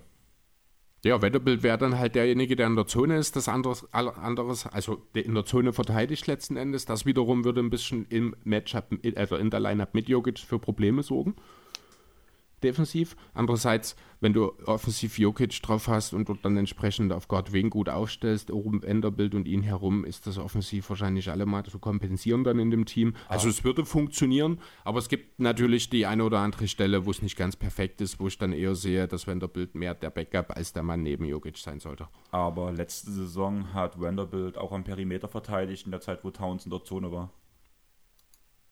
Okay. Er war ja ein großer Teil des defensiven Umschwungs, mhm. dass man halt Towns in die Zone rutschen konnte und Vanderbilt am Perimeter verteidigt hat. Okay. Und danach als Help Defender so ein bisschen diese Robert Williams Rolle gespielt hat. Na, dann könnte das schon funktionieren. Aber ich glaube nicht, dass das passiert. Ne, glaube ich tatsächlich auch nicht, einfach weil man jetzt auf den großen Positionen jetzt ja auch nicht äh, sonderlich schmal besetzt wäre. Da gibt es ja genug Alternativen, deswegen sehe ich es jetzt auch nicht kaum, auch ja. jetzt gerade zum jetzigen Zeitpunkt nicht mehr. Ich denke, das wäre dann eher was gewesen, was man dann schon früher gemacht hätte. Genau. Ja, aber haut mal raus. Habt ihr, wo seht ihr die Schwächen von den Nuggets? Wo seht ihr ihre Stärken? Was, wie wird die nächste Saison verlaufen? Ja, also. Ja, Chris, ich würde ganz, ja, ganz kurz. Also, äh, eine offensichtliche Schwäche, die wir in den letzten Jahren gesehen haben, sind die Körper der Co-Stars. Murray äh, und Potter haben einige Verletzungen. Gut, bei Murray war es jetzt die eine, die halt lange war. Bei Potter haben wir da ein bisschen mehr Fragezeichen dahinter. Ähm, die müssen natürlich erstmal fit bleiben. Dann ist die Grundlage schon mal gut da. Die große Schwäche, die wir eigentlich gesehen haben, die aber in der Theorie gar nicht so stark war, war die Perimeter-Defense. Dort hat man mit den Trades und auch, ich möchte nochmal Bruce Brown explizit hervorheben, den man für zwei Jahre und 13 Millionen bekommen hat, der für die Nets, als es noch lief und als das Teamgefüge dort noch funktioniert hat, ich würde sogar behaupten wollen, der drittwichtigste Spieler war für die Nets, nach KD und Kyrie rein spielerisch, weil er halt defensiv so unheimlich viel zusammengehalten hat, weil er seinen offenen Dreier getroffen hat. Ähm, seine Rolle in Denver wird wahrscheinlich aufgrund der Tiefe des Teams, die man jetzt ja auch hat, ein bisschen zurückgehen, aber wenn er dort effizient einsteigen kann und dort seine Rolle findet, dazu eben ein Spieler wie Nachi den nächsten Schritt geht, dann äh, ist dort auch, ist dieses Team auch defensiv, definitiv für die Top 10 zu haben. Dann haben wir hier, man sagt ja immer, Top 10 offensiv und defensiv ist so ein bisschen die Contender-Schwelle. Da sehe ich die Nuggets definitiv drin. Und wenn die fit bleiben, fällt es mir schwer, eine echte Schwachstelle auszumachen, um ehrlich zu sein. Ja. Also ich muss schon sagen, du hast zwar recht mit der ähm, Fit, vor allem durch KCP und durch Brown, die halt so ein bisschen die Perimeter-Defense ähm, übernehmen können. Allerdings sehe ich schon trotzdem noch einen Schwachpunkt an der Stelle, einfach weil sie nicht die kompletten Minuten gehen können und auch nicht diese überragenden Perimeterverteidiger sind, wie zum Beispiel, sagen wir jetzt mal übertrieben gesagt, ein Paul George und Kawhi Leonard. Aber da ist ähm. auch noch ein Erwin Gordon, der hat letzt, letzte Saison auch kein gutes Jahr gespielt, weil er offensiv viel Verantwortung übernehmen musste. Ich sehe auch von dem Erwin Gordon, den sehe ich auch defensiv wieder auf dem Elite-Niveau, dass man ihn gesehen hat, als man für ihn getradet hat. Das Ding ist, ich glaube, ich sehe halt einfach prinzipiell, das tut sich ja schon über die Jahre ziehen, vor allem über die drei Jahre, die wir zusammen jetzt aufnehmen, Chris, dass ich kein großer Fan von dem Konstrukt um Jokic bin. Ich sehe ja Denver allgemein immer ein bisschen schlechter als die meisten anderen, also hm. also gefühlt. Irgendwie hatte ich immer recht, aber das lag meistens daran, dass dann wirklich irgendeine Verletzung kam. Also es kamen nicht die Takes, die ich gesagt habe, warum sie so schlecht waren, wie ich es gemeint habe. Aber meistens kam es trotzdem am Ende auf die Siege raus, die ich dir vor der Saison gesagt habe ungefähr, was aber an anderen Gründen lag. Also ich würde mir da keinen Zuspruch geben dafür, dass ich halt der Mega-Experte bin. Ich habe einfach Glück gehabt, dass andere Umstände dafür gesorgt haben. Ja, nee, ich sehe das ein bisschen anders. Ich finde halt, dass auch natürlich wird das in den Playoffs ist das immer noch mal anders als in der Regular Season. Da kann man Jokic defensiv natürlich besser attackieren. Aber wie gesagt, ich sehe eben dort mittlerweile so viel Hilfe. Und wenn da auch ein alter Jeff Green kann auch eine gewisse Help-Defense bringen. Ein Erwin Gordon, wie gesagt, da erwarte ich einen riesengroßen Sprung defensiv. Also der muss einfach kommen, damit das funktioniert. Ähm, und dann halt Spieler wie Brown, wie KCP, auch in Murray ist zumindest, wenn es um Closeouts geht, einer der besseren der Liga. Jetzt nicht im One-on-One -on -One an sich, aber der läuft sehr, sehr gute Closeouts, sehr clevere Closeouts und kann dort auch viele Würfe noch beeinflussen. Das sollte man alles nicht unterschätzen und dann ist das ein Team, das auf mich wirklich sehr, sehr rund von wie hinten daherkommt. Ich würde sagen, wir setzen jetzt mal die Fanbrille ab und fragen mal, was Tobi zu der ganzen Sache denkt, weil du bist ja eigentlich genauso Also ich bin ja vielleicht sogar schon ein kleiner Hater. Du stehst ja relativ neutral zu den Nuggets, oder? Ja, genau. Also ich äh, stehe den Nuggets sehr neutral gegenüber. Ich muss sagen, sie haben mich letztes Jahr positiv wirklich überrascht, dass sie die Ausfälle ihrer beiden Co-Stars so gut überstanden haben und war natürlich auch einfach eine überragende Saison von Jokic, deswegen vollkommen zu Recht seinen zweiten MVP geholt. Ich muss auch sagen, so an und für sich, wie sie jetzt das Roster verstärkt haben, gefällt mir erstmal gut. Vor allem natürlich mit KCP und äh, Bruce Brown. Ich fand allerdings so ein paar Moves in der Offseason dann auch wieder ein bisschen komisch. Da, das erste, was ich mir da aufgeschrieben habe, war dieser ja fast schon Dump von Jamichael Green. Das ist mir gerade auch nochmal eingefallen, als du jetzt über Vanderbilt gesprochen hast, der natürlich deutlich jünger ist als ein Green, aber so von der Tendenz her gehen die ja ungefähr in dieselbe Richtung vom Spielertypen her. Also halt. Das würde ich einfach mit Signaci beantworten. Ich glaube, man hat großes Vertrauen in Naci und erwartet, dass er diese Queen-Rolle übernehmen kann. Ja. Naci halt auch den Wurf hat im Vergleich zu Vanderbilt. Deswegen würde ich halt die Rolle ja. von Naci eher der von Michael Queen zusprechen, ja. als es ein Vanderbilt machen könnte, weil er Vanderbilt komplett ohne Wurf herkommt. Ja. Genau. Aber wie gesagt, also den Dump habe ich jetzt ehrlich gesagt nicht so ganz verstanden. Vor allem hat man dafür ja dann auch noch einen, ich glaube, 2027er First-Round-Pick aufgegeben. Habe ich halt jetzt nicht ganz so verstanden, weil ich hätte einfach Michael Green dann vielleicht auch noch so zum Beispiel als eine Smallball 5er Option behalten. Das habt ihr jetzt auch gesagt, so hinter Jokic wird es da schon ganz schön dünn. Von daher muss man da mal schauen, wie das dann aussieht. Und wo ich auch vielleicht noch ein kleines Problem sehe, ist bei diesem KCP-Deal, auch wenn ich den so erstmal ganz gut fand, ich fand es ein bisschen schade, dass die dann Monte Morris auch noch mit abgegeben haben. Weiß man natürlich nicht, inwiefern da so ein Deal sonst dran gescheitert wäre, weil ich vielleicht auch eher, wäre ich eher auf die Picks gegangen oder so, dass man da vielleicht noch ein paar Seconds oder so das auffüllt. Weil so, wenn man sich das jetzt anguckt, hast du halt ähm, hinter Jamal Murray als Backup-Playmaker, hast halt einen H. Smith und mit einer Sean Highland halt einen ziemlich jungen Spieler. Gut, gerade bei den Nuggets ist halt immer so ein bisschen die Frage, wiefern brauchst du nochmal wirklich so klassische Playmaker, wenn du halt den spielintelligentesten Big hast, äh, der gerade in der Liga so rumläuft.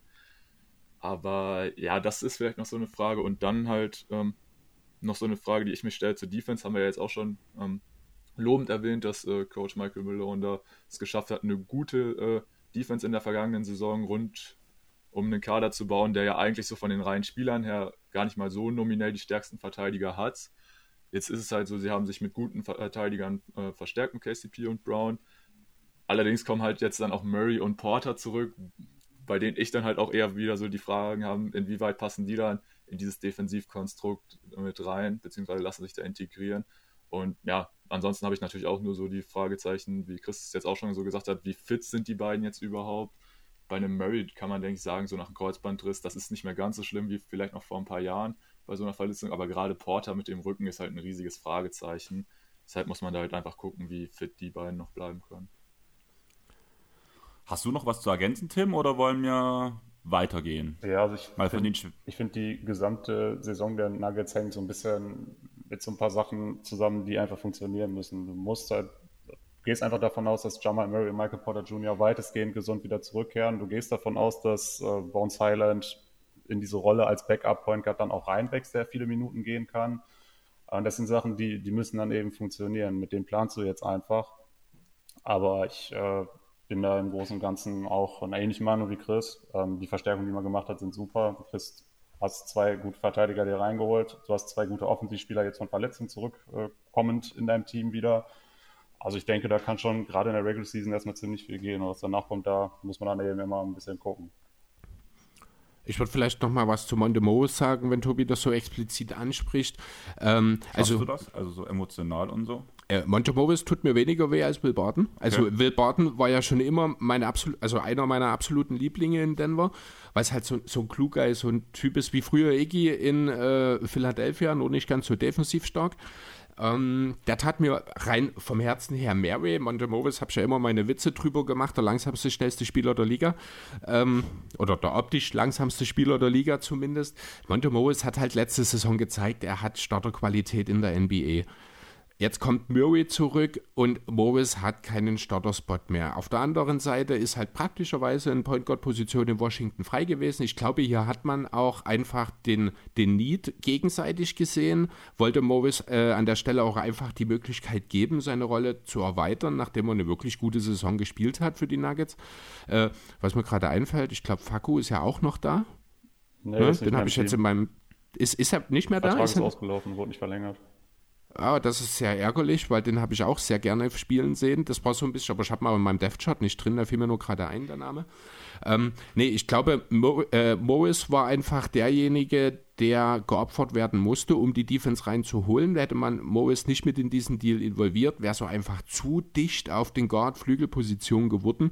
Zumal jetzt auch die meisten Spieler nicht die größten sind. Auch ein Bruce Brown ist, ich glaube, 1,96 groß. Das ist jetzt keiner, der auch mal notgedrungen auf die vier unbedingt ausweichen könnte.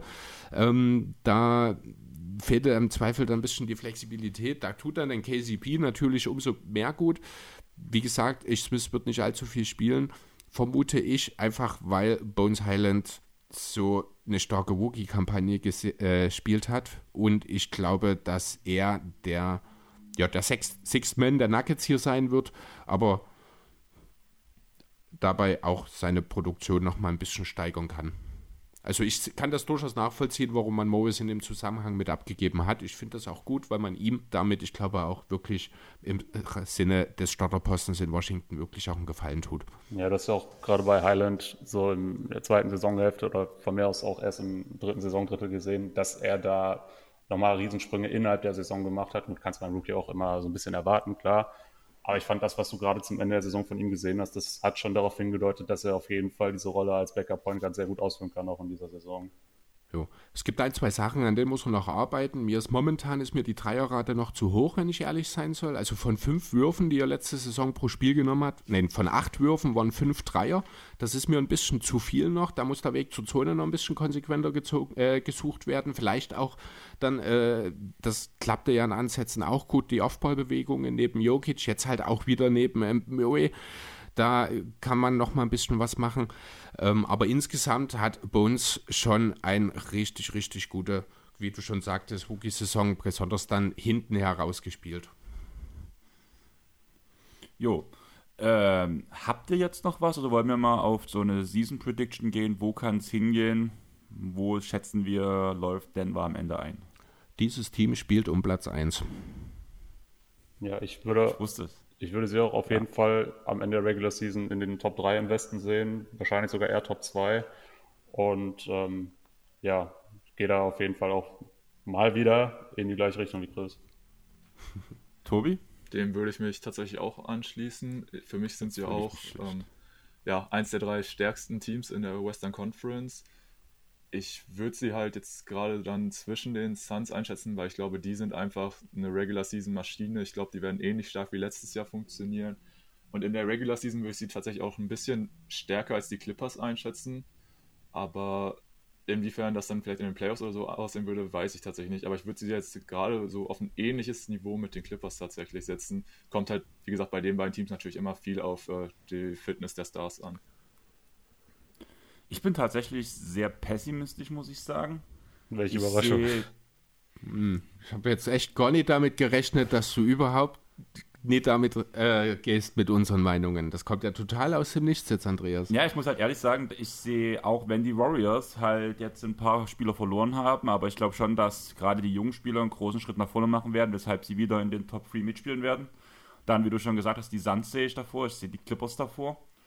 Danach ist halt so diese Überlegung rund um auch Dallas etc. Also ich sehe eher so 4-5, man kämpft ums Heimrecht mit.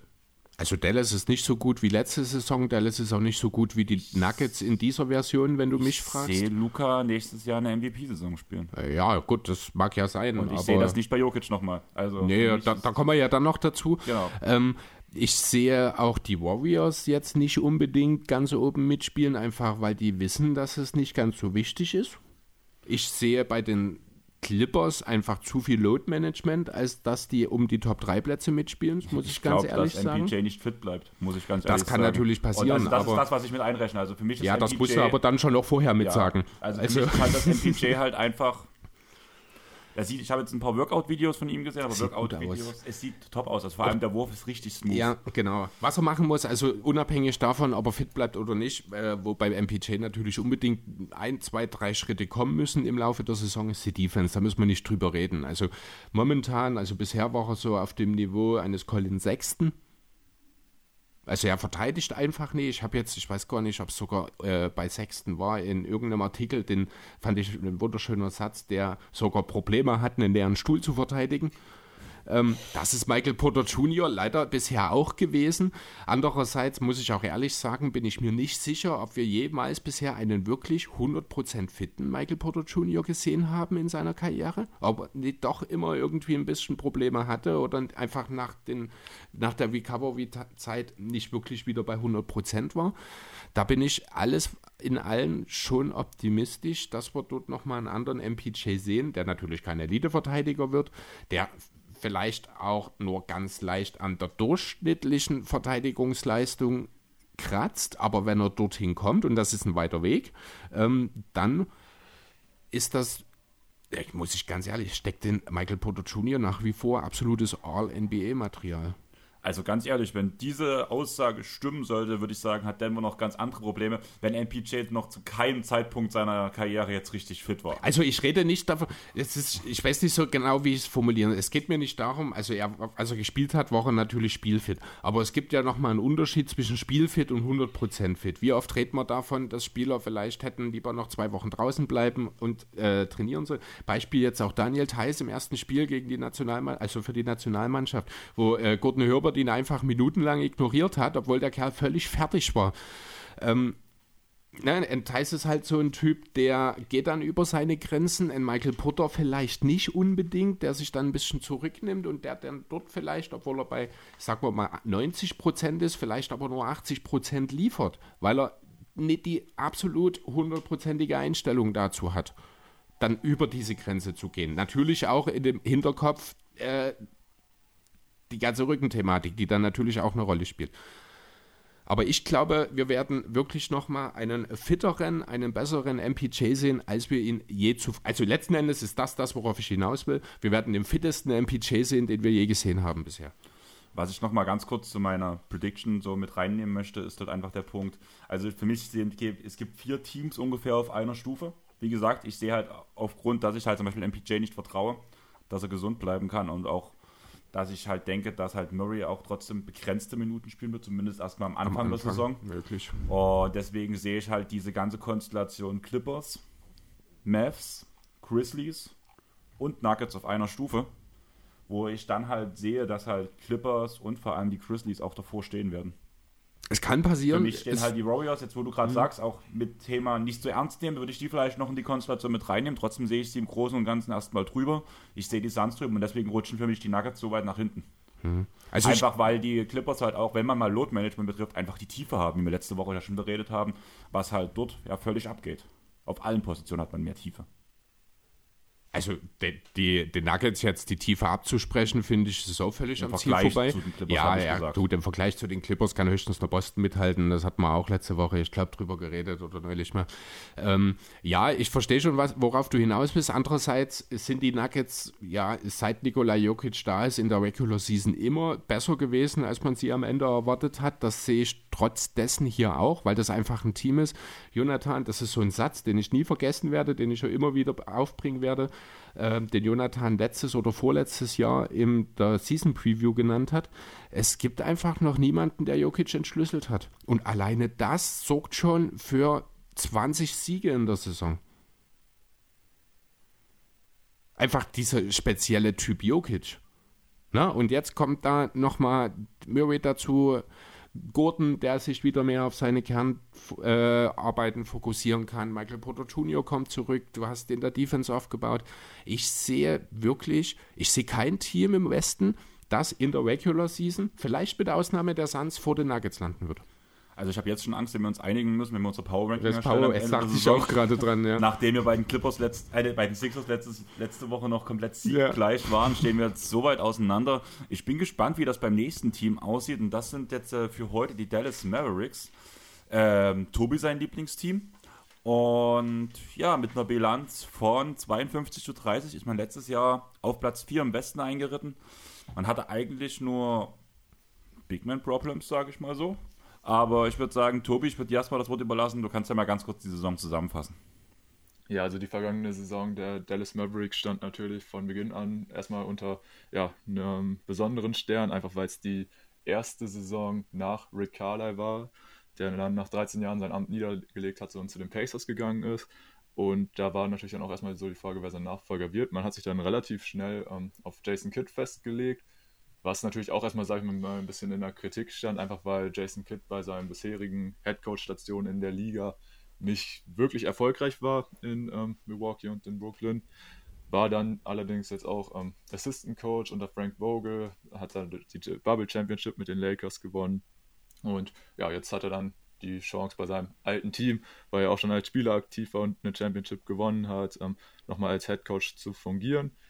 War natürlich mit vielen Fragezeichen versehen, inwieweit er sich dann jetzt verbessert hatte, aber auch so ähm, wohl nicht nur, sage ich mal, an der Seitenlinie was ausgetauscht, sondern auch im Front Office gab es ja einiges an Bewegung. Da hat man jetzt mit äh, Nico Harrison, neuen Executive, halt ähm, involviert, der da ja quasi für alle Belange beim Team zuständig war. Und der Start in die vergangene Saison lief nicht wirklich gut. Man hat lange bei ja, um die 500 rumgekrebst. Und da war natürlich schon wieder so ein bisschen so die Frage, hm, werden die Mavs so ein bisschen die Enttäuschung dieses Jahr, weil das war natürlich deutlich unter den Erwartungen. Hinzu kamen ja dann noch Verletzungsprobleme mit zum Beispiel dem Tim Hardaway Jr., der dann lange raus war.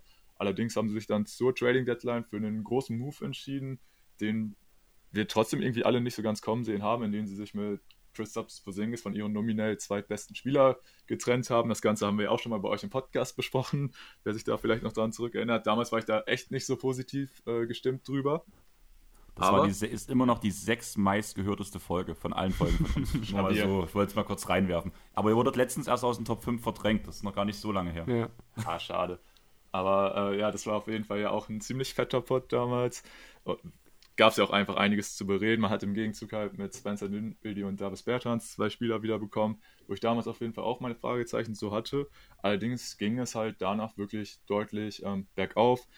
Besonders defensiv sah das unter Kid wirklich gut aus. Man hat die sechs beste Defense in der vergangenen Regular Season gestellt und ja, kam dann, wie gesagt, auf den vierten Seed äh, in die Playoffs, hatte dieses Mal Heimvorteil, was auf jeden Fall auch gut war. Um erstmal nicht auf die Clippers getroffen in den Playoffs, was mich auch gefreut hat. ähm, ja, erste Runde gegen Utah war natürlich erstmal ein bisschen schwierig, weil Luca die ersten Spiele ausgefallen hat. Trotzdem konnte man die Serie dann doch relativ klar in sechs Spielen für sich entscheiden. Und ja, dann muss man fast sagen, haben die Mavs so ein bisschen für die Überraschung der vergangenen Saison gesorgt, in denen sie halt die Phoenix Suns rausgeworfen haben ähm, in sieben Spielen. Was ja, denke ich, ähm, für viele eine Überraschung halt war. Und so stand man dann ein bisschen überraschend in den Conference Finals, womit, glaube ich, wirklich die wenigsten Mavs-Fans überhaupt dann im Verlauf der Saison noch gerechnet hätten. Ist da dann allerdings relativ eindeutig gegen die Warriors rausge äh, ausgeschieden in fünf Spielen. Aber ja, trotzdem hatte man somit den ersten ähm, Conference Finals Run seit dem Titelrun 2011 was auf jeden Fall ja schon fast äh, ein bisschen eine Überperformance war, hätte ich fast gesagt. Oder zumindest halt, wie gesagt, ein Ergebnis, mit dem man jetzt nicht unbedingt gerechnet hätte vor der Saison. Jo, und was macht man in Dallas nach einem tiefen Playoff-Run? Man gibt einen seiner wichtigsten Free Agents ab. Ja, genau, das stimmt natürlich leider. Ähm, das ist so die große Thematik rund um die Dallas Mavericks gewesen, natürlich auch schon im Verlauf der letzten Saison nachdem sich da angebahnt hat, ähm, dass Jalen Bronson das Team eventuell verlassen könnte als Free Agent. Und bei ihm muss man halt wirklich sagen, haben die Mavs das Quatsch schon von Anfang an verkackt. Ähm, das war schon damals, als sie ihn gedraftet haben. Da ist äh, immer mit den Second Rounds Picks so ein bisschen ähm, das Ding, wie bei denen die Verträge so ähm, konstelliert werden. Und jetzt bei Brunson war halt eben die Thematik, dass er nach seinem vierten Jahr halt unrestricted Free Agent geworden ist, anstatt restricted Free Agent. Dann gab es häufiger wohl schon die Situation, dass ähm, mal die Mess mit ihm verlängern wollten, mal wollte Brunson halt verlängern, aber irgendwie sind beide Parteien nicht so ganz zusammengefunden. Und ja, gerade jetzt dann, als ähm, es wieder bergauf ging und natürlich Brunson richtig für sich Werbung machen konnte, hat er dann gesagt, so nö, äh, jetzt brauchen wir auch nicht mehr über den Vertrag zu sprechen. Und ja, so wird das natürlich dann immer schwieriger, weil Brunson halt wirklich äh, positiv auf sich aufmerksam gemacht hat. Und nachdem es dann ja schon relativ früh diese Gerüchte rund um die Knicks äh, gab, und es ja da einfach so viele Verbundenheitspunkte gab, äh, war es dann irgendwann relativ absehbar, dass wenn es eine Verlängerung geben könnte, wird sie sehr teuer werden. Aber ich muss ehrlich sagen, spätestens als dann auch diese Meldung kam, dass jetzt der Vater von Rick, äh, also der Vater von Brunson, Rick Brunson, jetzt im Trainerstab der Knicks war, war mir eigentlich auch klar, der Junge ist leider weg. Das haben die halt, wie gesagt, schon äh, viel, viel früher verkackt. Und ja, damit hat man jetzt seinen, ja, ich würde schon fast sagen, zweitbesten Spieler verloren. Und das ist natürlich eine herbe Enttäuschung und ein absoluter Rückschlag. Wenn das nur die eine Verbindung gewesen wäre. Also gerade das ganze New York-Thema, das ist ja so verstrickt. Ja, ich glaube auch, da gibt es auch nochmal eine Tempering-Strafe äh, für die Knicks. Die wird es da vermutlich, das ist ja, ich glaube, oder ist das durch oder ist das noch unter, Nein, das ist noch under, under Investigation? Genau, also ich bin mir ziemlich sicher, dass die Knicks auch nochmal einen Zwei Zweitrunden-Pick bezahlen werden dafür. Trotzdem ist ja, Brunson jetzt weg. Hättest, hättest du ihn für das Geld behalten? Was die Knicks ihm jetzt Boah, bezahlen? Schon echt. Zahlen die Knicks im Detail? Ich weiß es also, gar nicht genau. Äh, also er hat jetzt einen Vierjahresvertrag über 104 Millionen unterschrieben. Boah, das ist schon, also das ist natürlich echt schon eine ordentliche Stange Geld, aber ich muss sagen, er hat sich halt wirklich sehr, sehr gut jetzt nochmal entwickelt in dieser Saison. Also das muss man ihn auch wirklich anerkennen, dass er dann auch nochmal so einen Sprung gemacht hat. Weil das muss man halt auch sehen. Also klar, die Mavs werden sehr viel dafür kritisiert, dass sie nicht vorher mit ihm verlängert haben. Allerdings, wenn man jetzt, sag ich mal, auch zurückdenkt, jetzt noch ähm, die Saison quasi vor der letzten Saison, da hat, hat er teilweise in den Playoffs ähm, gegen die Clippers teilweise sogar DMPs bekommen oder hatte da eine total geringe Rolle. Und da konnte, konnte ich es dann irgendwie schon verstehen, dass die Mavs da nicht unbedingt jetzt so einen großen Vertrag hinlegen wollten. Dann hätte es zwar irgendwann diesen Zeitpunkt gegeben, wo er wohl auch diese Finney Smith äh, Extension unterschrieben hätte, da dann aber die Mavs nicht wollten, weil sie ihn noch als Trade Chip behalten wollten. Also da hätte man so um, um die 11 Millionen gesprochen pro Saison, was natürlich ein super fairer Preis gewesen wäre. Allerdings jetzt mit ja quasi 26 Millionen im Jahr. Ich glaube, hättest du mich gefragt, hätte ich wahrscheinlich sogar ähm, gesagt, okay, machen wir. Aber wahrscheinlich wäre dann New York einfach auch nochmal mitgezogen und dann wäre man wahrscheinlich irgendwann in den Sphären um die 30 Millionen gewesen. Boah, und dann hätte also es wahrscheinlich ehrlich? irgendwann echt richtig wehgetan. Aber ich glaube, ich hätte dann schlussendlich doch, ich wäre eigentlich bei allen mitgegangen. Einfach weil es natürlich extrem wehtut, deinen zweitbesten Spieler komplett ohne Gegenwert zu verlieren. Also ganz ehrlich, also ich will, werde jetzt ein Stück vorgreifen zu dem Knicks-Pod, der noch kommen wird, aber ich glaube, dieser Vertrag wird toxisch für die Knicks werden. Das kann durchaus sein. Also Brunson ist für mich ein Spieler, also wie hat Brunson diesen großen Schritt bei Dallas gemacht, in dem Luca eine Zeit lang nicht spielen konnte und der 1 zu 1 Luca auch seine Rolle bekommen hat. Aber man hat mit dem Material, was man bei Knicks hat, nicht das, man hat das Material nicht, um diese Rolle auszuführen. Und nur genau in dieser Rolle hat Brunson so gut funktioniert.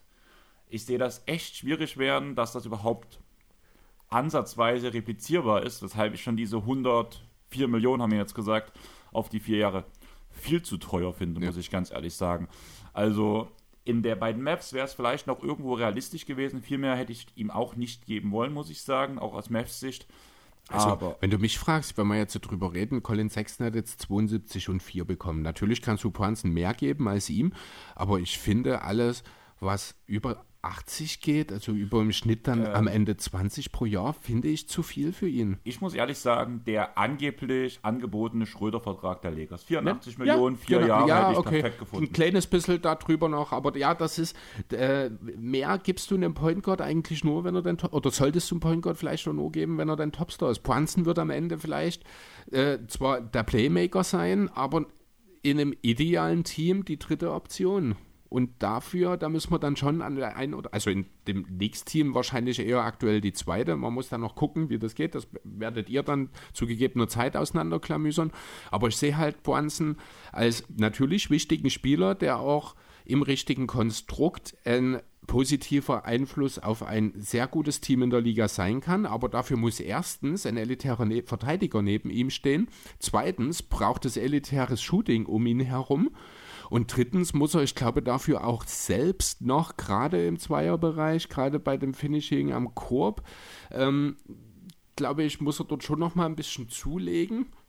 Korrigiere mich, wenn ich falsch liege. Vielleicht habe ich da, ich habe es nicht gecheckt, das wirkt nur gerade so auf mich. Denn man muss halt auf fairerweise sagen, diese Entwicklung kam schon ein bisschen aus dem Nichts, weil Luca eben gefehlt hat und weil wenig für ihn bis dahin gescoutet wurde. Das wird nächstes Jahr auch anders aussehen. Brunson ja. wird auf jedem gegnerischen Scouting-Report auf den ersten drei Namen stehen. Genau.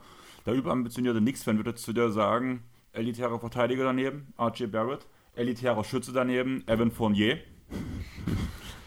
Aber wie gesagt, das sind halt die überambitionierten Knicks-Fans. Also ja, natürlich, du kannst, du kannst natürlich, aber das, das sind wir dann irgendwo bei dem äh, bei der Art, wie die Lakers letztes Jahr ihr Team zusammengestellt Dieses haben. Jahr auch. Ja, ja, die haben halt Spezialisten, aber ja. es kann halt kein, also Barrett halte ich für jemanden, da äh, vielleicht ganz kurz noch, der auch in die Star-Riga aufsteigen kann, der perspektivisch, wenn er seinen Wurf stabilisiert, äh, auch mehr als der Vertrag den er jetzt bekommen hat, wert sein könnte. Also ich halte den Vertrag sehr, sehr gut für die Knicks. Ich finde auch, dass das die richtige Entscheidung war äh, in dieser ganzen Konsequenz, als man wohl selbstständig dann aus dem Mitchell-Gespräch ausgestiegen ist. Ähm, aber ja, in dieser Konstruktion, wie es die Knicks jetzt aktuell haben, und auch wenn da ein Donovan Mitchell dazugekommen wäre, ist das Team nicht gut genug. Ähm, und da wird auch ein Jalen Poinsen nicht den entscheidenden Teil beitragen können. Aber vielleicht kommen wir mal ganz kurz wieder zu den Mavs zurück. Ja, wollte ich gerade sagen, weil ich habe nämlich eine Riesenfrage. Hattet, oder Tobi, hattet ihr mit den Mavs letztes Jahr ein Bigman-Problem? Platz 25 in Rebounds, Platz 28 bei Blocks per Game. Da war Denver noch dahinter mit Platz 29, das habe ich vor uns gar nicht angesprochen. Aber ja, hat man genau deswegen McGee geholt. Und ich würde jetzt noch Wood sagen, aber Wood wird ja keine Blocks und Rebounds geben, bin ich der Meinung. Ja, Rebounds schon. Okay. Also ein Rebounder ist doch kein schlechter, das muss man schon sagen. Jahr. Ja. Okay, ja. Aber hat man die beiden deswegen geholt und hat man jetzt nicht aus, wir haben kein oder wir haben vielleicht ein Big Problem. Das Problem ist, wir haben jetzt zu viele Bigs, die Spielzeit das bekommen müssen. Weil werden. gerade Maxi Kleber war ja nun eigentlich der beste Big von allen. Und hätte er mehr Minuten bekommen sollen, ist 24 Minuten schon gegangen letztes Jahr ich bin fast der Meinung, man sollte Maxi nicht viel mehr spielen lassen, einfach aufgrund der ähm, Verletzungsvorgeschichte von ihm. Ich glaube, Maxi hat eine sehr, sehr gute Rolle ähm, gefunden, dort diese 25 Minuten etwa, das ist okay. Was den Mavs in der letzten Saison halt gefehlt hat, ist einfach die klassische Rim Protection. Du hattest keinen Shotblocker im Team und das soll McGee jetzt lösen. Ja, genau. Also da finde ich, hast du einen guten Punkt angesprochen, ähm, Chris. So klar, dieser typische Shotblocker, der ist dir halt dann, besonders nach dem KP-Trade, ist der dir eigentlich ziemlich abgegangen. Und ja, ein Big Man-Problem, kann man schon fast sagen, hatte man irgendwo in Dallas letztes Jahr. Ähm, beziehungsweise, wenn es dann natürlich auch vor allem auf die Spielbarkeit in den Playoffs kommt, weil da fällt halt dann irgendwann auch ein Dwight Powell oder so natürlich raus eigentlich. Hatte dann seine ähm, obligatorischen Starts noch irgendwie bekommen, aber hat natürlich dann deutlich äh, wenig Minuten gespielt, was auch gut so war. Und ja, deshalb, ich konnte auf jeden Fall dadurch auch dieses McGee-Signing und so verstehen, ähm, dass du dir da jetzt quasi wirklich nochmal einen erfahrenen Veteran reingeholt hast, der dir nochmal Shotblocking und so mitbringt. Und ja, wie es dann halt, wie gesagt, auch in den Playoffs und so aussieht, muss man gucken. Und mit der Minutenverteilung bin ich da auch natürlich mal gespannt, gerade weil McGee ja auch ein Spieler ist, der ja aufgrund seiner äh, Asthmathematik meistens nur so um die 20 Minuten überhaupt spielen kann. Und ich glaube, dann kannst du das mit den Minuten auf jeden Fall auch verteilen, gerade in der Regular Season. Wie es dann halt Richtung Playoffs und so aussieht, bin ich dann natürlich auch gespannt, weil da muss man sagen, hat Kleber super funktioniert, war da mit Abstand der beste Big in dem vergangenen Jahr. Und ich denke, das wird dieses Jahr auch so sein. Dann hast du zum Beispiel auch noch die Option, äh, wirklich mit Dorian Finney-Smith diesen absoluten Smallball zu spielen. Das hat gegen die Jazz natürlich super funktioniert, einfach weil du mit Gobert auf der Gegenseite jemanden hattest, der das nicht wirklich bestrafen konnte. Wie es halt dann gegen andere Gegner aussieht, muss man mal schauen. Aber ja. Stopp, stopp, stopp, ja. stopp, stopp, stopp, stopp. Ich will den Gobert halt schon wieder abblenden. Das Problem war ja auch genauso dieses, dieses Jazz-Mavs-Thema war ja wirklich, wie damals Jazz Clippers, die Perimeter-Defender haben versagt. Gobert muss aushelfen. Und deswegen bin ich halt der Meinung, dort auch wieder, das war nicht Gobert sein Problem, ja. sondern da, da, das Problem der Verteidiger, wie zum Beispiel in Mitchell. Äh, aber es hilft halt Gobert auch nicht, wenn seine Gegenspieler alle drei Punkte äh, Gefahr ausstrahlen, wie das halt bei Kleber viel der Fall war, wie es theoretisch auch ein Paul macht. Das sind halt die Gegenspieler gewesen, die Gobert hauptsächlich dann hatte. Ähm, deswegen, also das war dann schon auch die, die Teamidee der Mavs, sag ich mal, die dort Gobert schon auch eingeschränkt hat. Aber grundsätzlich hast du natürlich recht, bei dem, was Gobert alles in Utah aufräumen musste, äh, da ist er mit sieben Rucksäcken durch die Gegend gelaufen. Ähm, ich meinte das jetzt auch gar nicht als Gobert Slander. Ich bin wirklich äh, großer Gobert-Fan sogar im Verhältnis, ich sehe, wie der teilweise Krass, gehatet wird. ich meinte das doch jetzt auch nicht. Hier ich, ich fühle mich nach dem Spiel Deutschland gegen Frankreich in meiner Stadt äh, Sache total bestätigt. Wie, das war ja jetzt auch gar nicht äh, auf das Defensive angesprochen, sondern wie gesagt offensiv, dass die Jazz da das Problem hatten, dass Gobert halt ähm, am offensiven Ende halt einen Smallball-Gegenspieler nicht wirklich bestrafen konnte. Dass das ja. halt natürlich dem Mavs auch in die ah. Karten gespielt hat, dass die da dann halt wirklich auch über große Strecken äh, teilweise mit einem Dodo auf der 5 spielen konnten. Und das kam ihnen dann, sag ich mal, offensiv natürlich zugute. Auch. Aber kannst du das halt wirklich noch nächste Saison rechtfertigen, einen Finney Smith auf der 5 spielen zu lassen? Also ja, ich habe hier auch den Punkt stehen. So, ja. ähm, das war eine Riesenwaffe letzte Saison auf die kurzen Strecken, wo er es gespielt hat. Aber du hast so viele Big Men und bist eigentlich auf dem Flügel relativ unterbesetzt. Also eigentlich hast du nicht genug, um Leute auf den anderen Positionen, um Dodo noch, blöd gesagt, danach noch extra Minuten auf dem Center spielen zu lassen. Ja gut, also wir müssen ja ausgehen, wahrscheinlich wird Dallas nach wie vor weitestgehend immer einen, wenn nicht sogar zwei aus dem Trio Doncic, Didwitty, Hardaway auf dem Feld haben. Einfach weil du das Playmaking, das Ballhandling brauchst, was von anderen Positionen einfach nicht mehr da ist, jetzt wo Brunson weg ist. Damit hast du die Guard-Position schon relativ fix. Dann hast du Bullock, dann hast du DFS, dann hast du Wood, dann hast du Kleber für die drei großen Positionen, McGee natürlich noch. Ich glaube, Powell könnte durchaus im Laufe der Saison zu einem Asset werden, der nochmal ein bisschen tiefer auf dem Flügel bringen kann. Da habe ich schon ein bisschen was vorbereitet. Das dachte ich mir, dass da noch was kommt. Ich glaube aber grundsätzlich, äh, wenn du Bullock, Finney Smith und Wood oder sagen wir mal Bullock und Finney Smith hast für den Flügel, Wood wird wahrscheinlich nicht so viel Center spielen Einfach weil halt man McGee geholt hat, weil Kleber noch da ist, weil er für das Spacing dann auch von der 4 sorgen kann. So schlecht, also es könnte durchaus noch eine Körper mehr gebrauchen, aber rein qualitativ bist du mit Finney Smith und Bullock auf dem Flügel eigentlich sehr, sehr gut aufgestellt. Ich sehe ihn auch nicht mehr so viel auf den fünf Spielen, äh, aber das scheint auch ganz offensichtlich. Man muss auch schauen, wo man am besten durch muss. Man muss im Zweifel, gehen wir mal noch von dem Trade aus, wahrscheinlich über ein Anthony Davis Matchup. Äh, man muss irgendwie auch einen Ivica Subac unter Umständen im Griff bekommen, der ja offensiv und um Korb durchaus einiges kann und da hat Kleber einfach schon körperliche Probleme. Deswegen ist die McGee-Verpflichtung wichtig. Da sind die, äh, die, die Andre Aiden, da ist ein Nikola Jokic. Ähm, es wird, wenn es drauf ankommt, nicht mehr viele Finismus-Minuten auf der 5 einfach möglich sein. Das ist das, was ich sagen ja. wollte. Aber du hast jetzt gerade schon die Körper auf der 3 angesprochen. Ich habe ja mal eine Liste von Free Agents rausgesucht, die noch keinen neuen Vertrag unterschrieben haben jetzt diese Saison. Von Spielern, die auf der 3 bzw. 4 auflaufen können. Und ihr könnt ja einfach mal alle drei danach immer so. Ganz kurz, einfach, dass er genannt wurde. Davis Bertans natürlich auch noch da. Ja. Dass ihr einmal mal kurz sagt, ja, nein, vielleicht oder ob ihr es interessant finden würdet oder nicht. Ob ihr es jetzt durcheinander macht, wer von euch als erstes antwortet, ist mir eigentlich egal. Ähm, es gibt noch einen Blake Griffin auf dem Markt. Nein. Nein. Nein. Blake Griffin soll angeblich gerade eine Pornodarstellerin geschwängert haben. Das nur mal kurz an der Seite. Guter Side-Fact, habe ich noch nicht gehört. ich ähm, Cam ein Carmelo Anthony ist noch auf dem Markt. Nein. Äh, der wird in New York landen. Nee. Ähm, ein Spieler, der wahrscheinlich bei den Sixers landen wird mit Markeith Morris, hat noch keinen Vertrag. Der hat jetzt ist bei Netz unterschrieben. Netz unterschrieben? So, ja, der ist vom Markt. Weil ich habe ja. vor zwei, drei oder vier Tagen noch diese das Story um die Sixers gelesen. Dann war es kurz danach. Also ich habe das auch gelesen und am selben Tag habe ich noch gesehen, dass er jetzt bei den Netz unterschrieben hat. Ja, okay. hatte sich so ein bisschen überschnitten, aber er ist da jetzt untergekommen. Ja. Okay. Und Ben McLemore als Dreier. Also das ist ja schon eher ein Zweier, Zwei, Dreier. Zwei, also zwei. auf der Vier sehe ich den gar nicht. Der hat, nee, brauchst du nicht. Ähm, Belica. Bielica. Ja. Der Spielt in hat sich doch bewusst gegen die in NBA Europa, aber der hat eine NBA-Ausstiegsklausel in seinem Echt? Vertrag, ja. Okay. Aber ich glaube nicht, dass wir den nochmal in der NBA sehen. Ähm, Eric Pascal. War schon nie ein Fan von. In Minnesota. Also ich habe heute die Liste von Spotrack runtergeladen, muss ich sagen. Ich meine, der hätte in, ich meine, der hätte in Minnesota unterschrieben. Könnt ihr mal nebenbei, einen Namen habe ich noch, der ist ähm, Restricted Free Agent mit Jordan Nora. Ja. Vielleicht. Er ist halt noch sehr jung, ne? Also. Ja. Genau. Das Ding ist halt so, diese jungen Leute hast du ja teilweise auch noch, äh, gerade bei dem Mavs und Josh Green.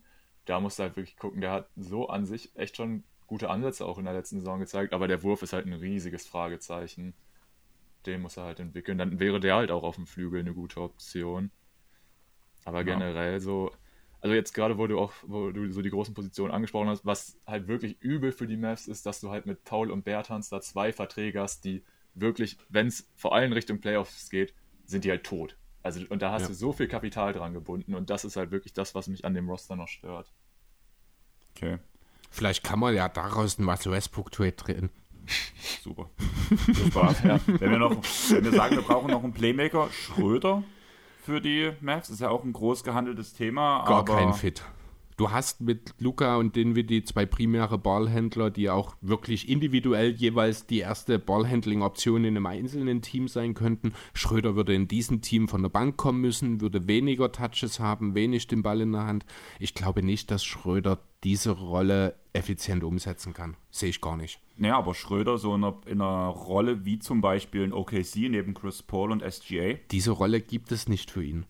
Das war, das war eine, also ich muss ehrlich sagen, das war eine Ausnahme für Schröder, dass das so funktioniert hat. Das hatte sehr viel mit Chris Paul, ich glaube, zu tun. Dass Schröder Probleme effizienztechnisch von der Bank hat, haben wir ganz besonders in Boston letzte Saison gesehen. Ähm, ich glaube, für den besten Schröder, wenn wir den nochmal sehen wollen, muss es wahrscheinlich wirklich eine Startersituation für ihn sein. Die wird es nicht geben.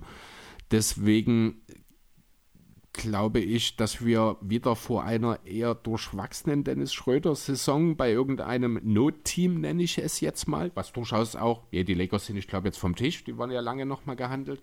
Also es wird schon nochmal irgendeinen Pseudo-Contender geben, der ihm dann ein Minimum für den auf, äh, vorlegt, damit er von der Bank kommen kann. Aber ich glaube nicht, dass Dennis Schröder momentan in der Lage ist, diese Bankrolle noch umzusetzen, weil er für sich wahrscheinlich noch ein, zwei Jahre braucht, um zu realisieren, dass das vielleicht doch nicht seine beste Rolle ist ganz kurz, danach übergebe ich wieder an unsere Gäste. Ähm, die Schröder-Thematik ist so lange vom Tisch, solange Russell Westbrook noch da ist. Ich kann mir immer noch nicht vorstellen, dass Patrick Beverly und Russell Westbrook zusammen auf dem Court stehen. Angeblich sind die sogar schon zusammen trainieren gewesen. Ach du Scheiße.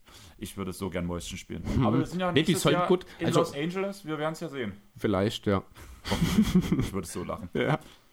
Wenn, wenn Beverly seinem eigenen Teamkollegen ins Bein springt. Beim Stilversuch. Ja. er will den dann, Stil von Westbrook klauen, ja. wo er gerade drauf gambelt. Und dann Playbook kriegt, weil er seinen eigenen Mitspieler fault. ja, aber sagt ihr nochmal was? Was sagt ihr zu Schröder bei den Mavs? Nee, ich sehe den, den Fitter jetzt auch nicht so unbedingt. Aber ich würde auch sagen, wenn du schon mit Luca und den die zwei hast, die das primär das primäre Ballhandling übernehmen, dann ist er da so ein bisschen redundant und ähm, ja, Weiß ich nicht. Also ich könnte mir ihn als Backup dann vielleicht auch eher in einer Situation vorstellen, wo er vielleicht ein Bankline-Up um sich rum hat mit viel Shooting, vielleicht auch gerade auf den großen Positionen, weil er, das sieht man auch manchmal in der Nationalmannschaft, das ist irgendwie ganz, ganz cool, wenn er selber halt dribbeln kann und dann die Leute außen finden kann. Aber jetzt bei den Mavs sehe ich das eben nicht unbedingt gegeben. Gut, so eine Bankline-Up könnte man in Dallas theoretisch absolut aufstellen. Also dieses Spacing könnte man ihm geben, wenn du äh, Wood Kleber von Finney Smith oder Bullock und dazu äh, Hardaway beispielsweise hinlegst, aber da sind wir auch wieder. Hardaway kommt halt von der Verletzung zurück, der wird auch Touches futtern, der wird äh, eine wichtige Rolle von der Bank einnehmen und dort ist dann der Punkt, wo ich sage, dort beißt sich's mit Schröder, das wird mhm. nicht funktionieren. Ich glaube, eine Verpflichtung von Schröder und Dallas hätte vor allem abseits des Feldes, aber auch auf dem Feld starke negative Konsequenzen. Ja, muss ich auch sehen. Also ich habe sowohl Schröder als auch Colin Sexton, der Name wurde ja auch ein paar Mal genannt, äh, habe ich jetzt auch den Fit nicht unbedingt so gesehen. Ich finde halt. Sexton hätte, ich eher, hätte mir eher gefallen, ehrlich gesagt. Also hättest du mir jetzt die Wahl halt gestellt, wen von den beiden wäre ich auch eher bei Sexton gewesen, weil der halt natürlich auch nochmal allein aufgrund des Alters ein bisschen mehr Abzeit und so hat, dass er da nochmal einen Schritt machen kann. Aber ich finde generell so auch diese Thematik rund um den ähm, und um die Playmaking-Situation bei den Mavs gab es ja dann teilweise auch viel Kritik, sag ich mal, dafür, dass sie jetzt Dragic nicht zum Minimum gesigned haben und dass der halt jetzt in mhm. Chicago gelandet ist. Fand ich wurde dann teilweise natürlich echt ganz schön übertrieben. Ähm, weil natürlich sagt man so, ja, Buddy von Luca und man soll alles machen, um seinen Star glücklich zu machen. Aber wenn du dir das jetzt so anguckst, haben die Mavs halt für sich halt ja jetzt andere Lösungen gefunden, indem sie einen Tyler Dorsey jetzt einen Two-Way-Contract gegeben haben Gut, fairerweise muss man sagen, bislang in der NBA hat er jetzt natürlich noch nicht so überzeugen können, war jetzt auch nur zwei Jahre in der Liga, dann nach Europa. Ihn jetzt einzuschätzen, traue ich mir natürlich ehrlich gesagt dann auch nicht zu, aber so das, was ich gehört habe, soll er jetzt äh, in Piraeus eine gute Rolle äh, erfüllt haben. Muss man mal schauen, wie er das dann halt auch auf die NBA übertragen kann. Und ansonsten, ja, hast du ja jetzt auch ähm, zwei deiner Second-Round-Picks im Draft nochmal aufgegeben, um halt ähm, für einen Jaden Hardy zu traden. Und ich glaube, das machst du halt auch nicht unbedingt, wenn du ihnen jetzt gar keine Rolle zutraust. Deshalb finde ich sogar diese Lösung eigentlich ganz gut, anstatt jetzt da nochmal einen 36-jährigen Dragic oder so einen Vertrag zu geben. Deshalb, ähm, ja, finde ich, es ist so ein bisschen, oder kann ich diesen Aufschrei immer nach den mangelnden Playmakern äh, in Dallas gar nicht so ganz nachvollziehen. Ich weiß nicht, wie seht ihr das? Also Fang du erst mal an, Chris, ja? Ja, also ein bisschen anders sehe ich das schon. Ich hätte schon gerne hier noch einen weiteren Playmaker, gerade halt so einen Typen wie Dragic drinne gehabt, der dann eben nicht so viel den Ball in der Hand haben muss, der auch abseits des Balles effizient agieren kann, der aber auch mal in einer hektischen Phase in der Lage ist, das Ruder zu übernehmen. Das hätte mir schon sehr, äh, sehr gut gefallen hier. Ähm, grundsätzlich finde ich, hat Dallas ein entscheidendes Problem, wenn wir über das Playmaking reden, denn es gibt keinen einzigen, auch nur, wie ich finde, durchschnittlichen Playmaker außerhalb der beiden Guard-Positionen. Und das sehe ich echt als Problem. Ja, gebe ich dir recht. Ich würde ganz kurz ein anderes Thema, also dieses Trade-Thema, was ich vorbereitet habe, würde ich jetzt mal ganz kurz vorstellen, weil das dreht sich auch ganz, ganz viel ums Playmaking. Ähm, die ersten zwei Trades, die habe ich bei Bleacher Report gefunden, die würde ich einfach mal ganz kurz vorstellen. Der dritte Trade, den ich vorbereitet habe, den habe ich selber rausgesucht und bedeutet auch für mich, also auch auf zukünftige Sicht finde ich den vor allem interessant. Der erste Trade werde mit, mit den Indiana Pacers. Ähm, Dallas bekommt Miles Turner und TJ McConnell und müssten dafür Josh Green als zukünftiges Talent, Davis Bertans, um das Gehalt zu matchen, abgeben, dazu den 25er First Round Pick und den 25er Second Round Pick würden die Pacers nie machen. Ja, aber die Pacers verlangen halt für. Funktioniert das finanziell überhaupt? Laut Bleacher ja. Weil Davis Bert, also Miles Turner verdient 17 Millionen, Bertans 20 Millionen, Josh Green Minimum, TJ McConnell weiß ich nicht. Okay, ja, kann schon, kann schon hinkommen. Ungefähr, ja. Ähm, ja, also wenn du TJ McConnell sagst, da springt mein Herz natürlich immer gleich ein bisschen. Deswegen ähm, kann mir das schon vorstellen. Das wäre halt auch genauso ein Typ, wie ich ihn gerade beschrieben habe. Würde aber das eigentliche Problem nicht wirklich lösen, dass mir hier eigentlich viel mehr noch ein Playmaker vom Flügel wäre mir viel wichtiger hier als noch einen dritten Guard oder noch einen dritten oder vierten kleinen Spieler, der da Playmaking bringen kann. Da, da sind die Mavs gut aufgestellt. Mir geht es mehr um die großen Positionen. Dort muss meines Erachtens nach ein bisschen mehr Playmaking rein. Ja, ich sehe das auch ähnlich. Also erstmal glaube ich auch, dass das Paket wahrscheinlich Indie noch nicht reichen wird. Und dann ist halt so auch ein bisschen die Frage, klar wird es dann, also ein Turner wäre natürlich super, aber ich finde auch, wenn du dann natürlich Green und so auch noch abgibst, geht dir quasi so dieser eine Spieler, der dir ein bisschen Playmaking auch noch vom Flügel bringen kann, ab. Weil da hat er wirklich gute Ansätze schon gezeigt. Bei ihm ist halt, wie gesagt, einfach nur das Thema, wie konstant kann der Wurf sein. Deswegen ist bei ihm natürlich auch immer so die Frage, gehst du die Wette ein? Aber ich, ich sehe auch den Punkt, den ähm, du meinst, Chris, dass da eigentlich von den größeren Positionen irgendwo noch ein bisschen Playmaking herkommt. Aber ich könnte es mir eventuell auch vorstellen, dass man dann teilweise so drei Guard-Lineups sieht und dann vielleicht ein äh, Dinwiddie aufgrund seiner Länge noch eher ähm, auf eine der größeren Positionen schiebt und dass man da quasi noch mal dieses zusätzliche Playmaking hergeht. Aber dann bin ich natürlich auch bei dir, dann müsste man eigentlich so, oder dann wird so ein Typ wie Dragic äh, mäßig nochmal reinpassen. Aber ja, muss man halt gucken, wie sie da jetzt äh, sich für entscheiden. Ja, ich finde das halt, also ich verstehe irgendwo den Punkt, wo er sagt, reicht das, aber ich muss halt immer noch sagen, bei Indiana und den Lakers scheitert es ja daran, zum einen, dass sie Westbrook auflegen müssen, äh, aufnehmen müssen. Erst ein Spieler auf der Position ist Indiana auf, mit den jungen Leuten gut besetzt. Und während Davis Bertans eine Lücke stopfen würde, zumindest erstmal für ein paar Jahre, wo jemand von der Bank bringen kann dort in dem Kader, was halt einigermaßen Spacing bringt, was Freiheiten für einen Tyrese Halliburton bringt, was in Westbrook zum Beispiel eher einschränkt. Und dafür wollen die zwei First-Round-Picks, und da gibt man immer noch Buddy Hield dafür noch mit ab. Deswegen könnte ich mir schon vorstellen, dass ein First-Round und ein Second-Round erreichen könnte. Mit Josh Green hast du noch ein junges Talent dazu. Kann ich mir nicht vorstellen.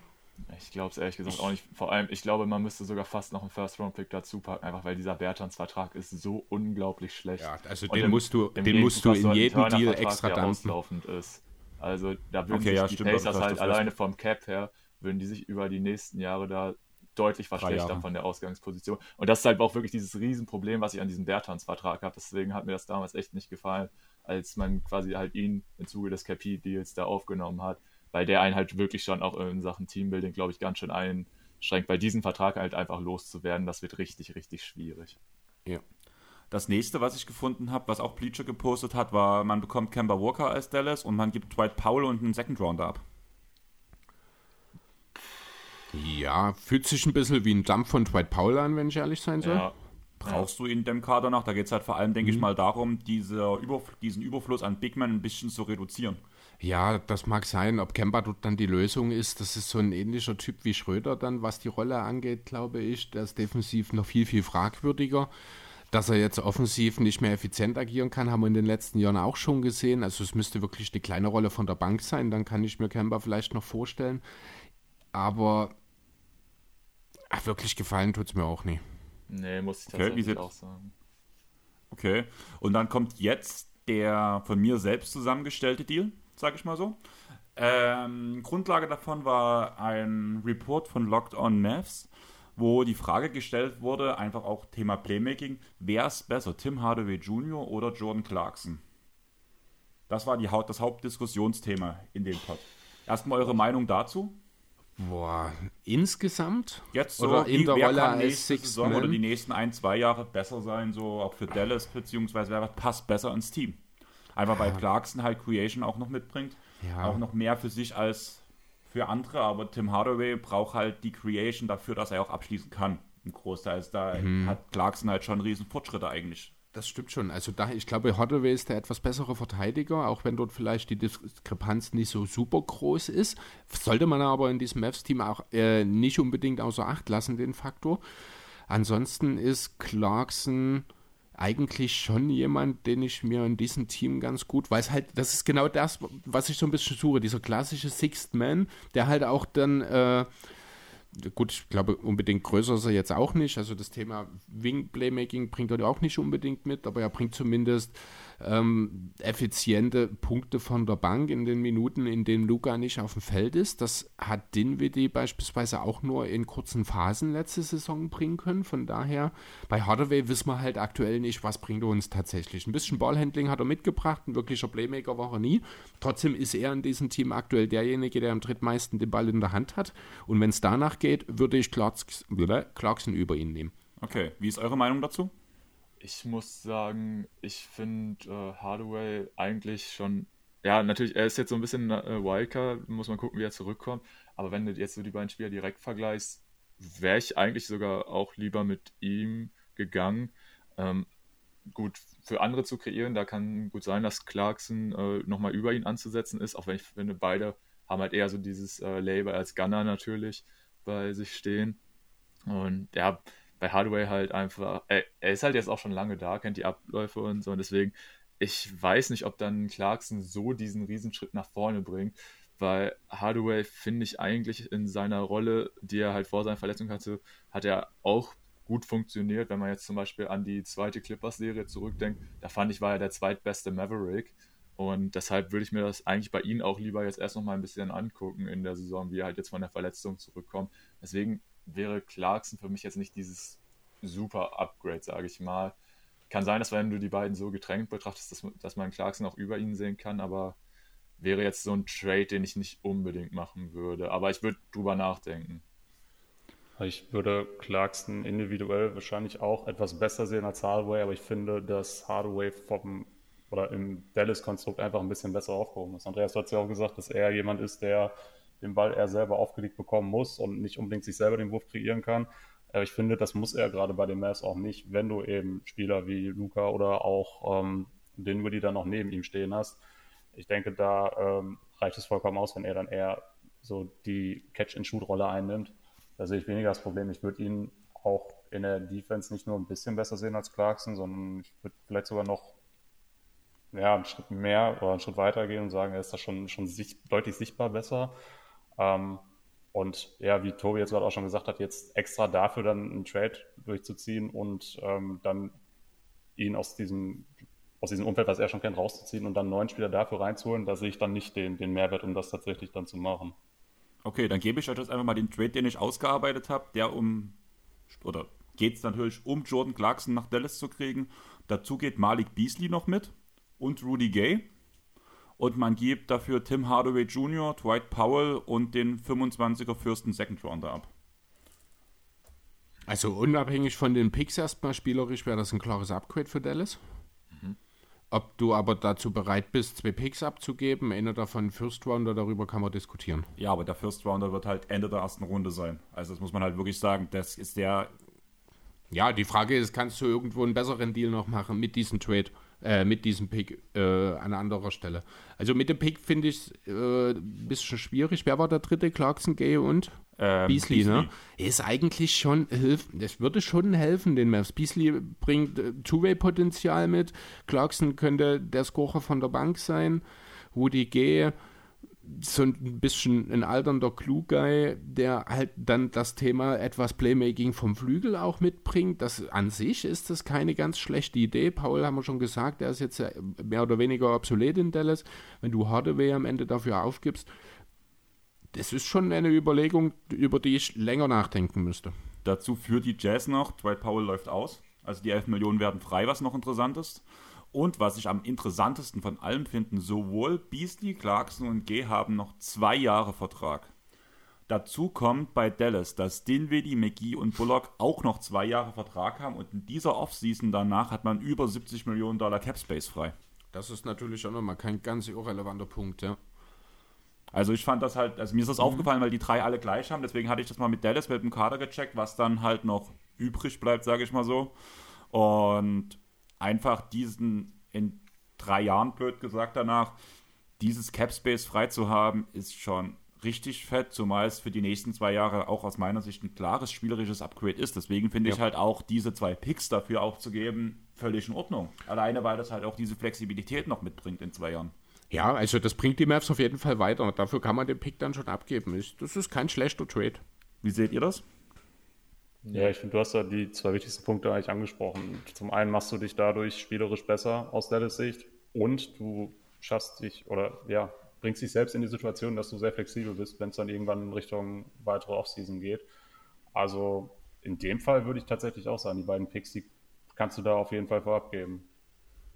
Ja, also ich muss sagen, mir gefällt der Trade auch so ziemlich, gerade jetzt so wie du es gesagt hast, dass man dann ja, eine ziemlich gute Sicherheit hat, beziehungsweise gut erstmal planen kann für zwei Jahre und dann gucken kann, wie das Ganze aussieht. Ist halt jetzt echt so ein bisschen die Sache mit den First-Round-Picks, muss ich sagen. Gerade jetzt auch, ähm, wo wir gesehen haben, was alles äh, in dieser Offseason, wenn mal, wenn dann mal wirklich Stars auch auf den Markt kommen, dann ist es einfach extrem wichtig, dass du deine eigenen Picks noch hast. Deswegen bin ich da jetzt immer so ein bisschen äh, zwiegespalten, ob man dann immer so leichtfertig, sag ich mal, First-Round-Pick abgeben sollte. Auch wenn es natürlich äh, höchstwahrscheinlich ein schlechter sein wird. Aber wir haben es ja vorhin auch schon mal bei Mitchell gesagt, wenn es dann halt so ein Pick, der weit in der Zukunft ist, gut 2025 geht jetzt noch, da muss man halt gucken, weil in der NBA ist es so schnelllebig, wer weiß, was dann, wie es dann aussieht. Also, deswegen, ich tue mich da immer so ein bisschen schwer, ob dann halt so ein, ob das Upgrade mir quasi genügen würde, um halt ähm, dann diesen einen Pick äh, abzugeben. Aber also ich glaube, ich würde es machen. Das Ding ist, dass der 25er Pick, das ist die, das ist der Pick nach der letzten Saison davon. Also das mhm. ist nochmal, ja. wo, das, wo der Kader noch so zusammensteht, wie wir ihn jetzt danach haben, nach dem Deal. Und erst die Picks, die danach kommen, betrifft das danach wieder. Deswegen, der Pick fällt halt auch genau in diesen Zeitraum rein, mhm. wenn man halt nicht, oder wenn sich, sag ich mal blöd gesagt, Luca nicht verletzt, ja.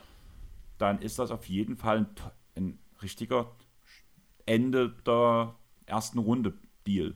Oder Vermutlich, genauso ja. wie der zweite, der dann halt mhm. irgendwo zwischen 50 und 60 halt landen wird. Ja. Ja, wäre auf jeden Fall ein Trade, über den würde ich auch noch ein bisschen länger nachdenken, sage ich mal. Also ist schon auf jeden Fall auch für beide Seiten, denke ich, dann ganz fair.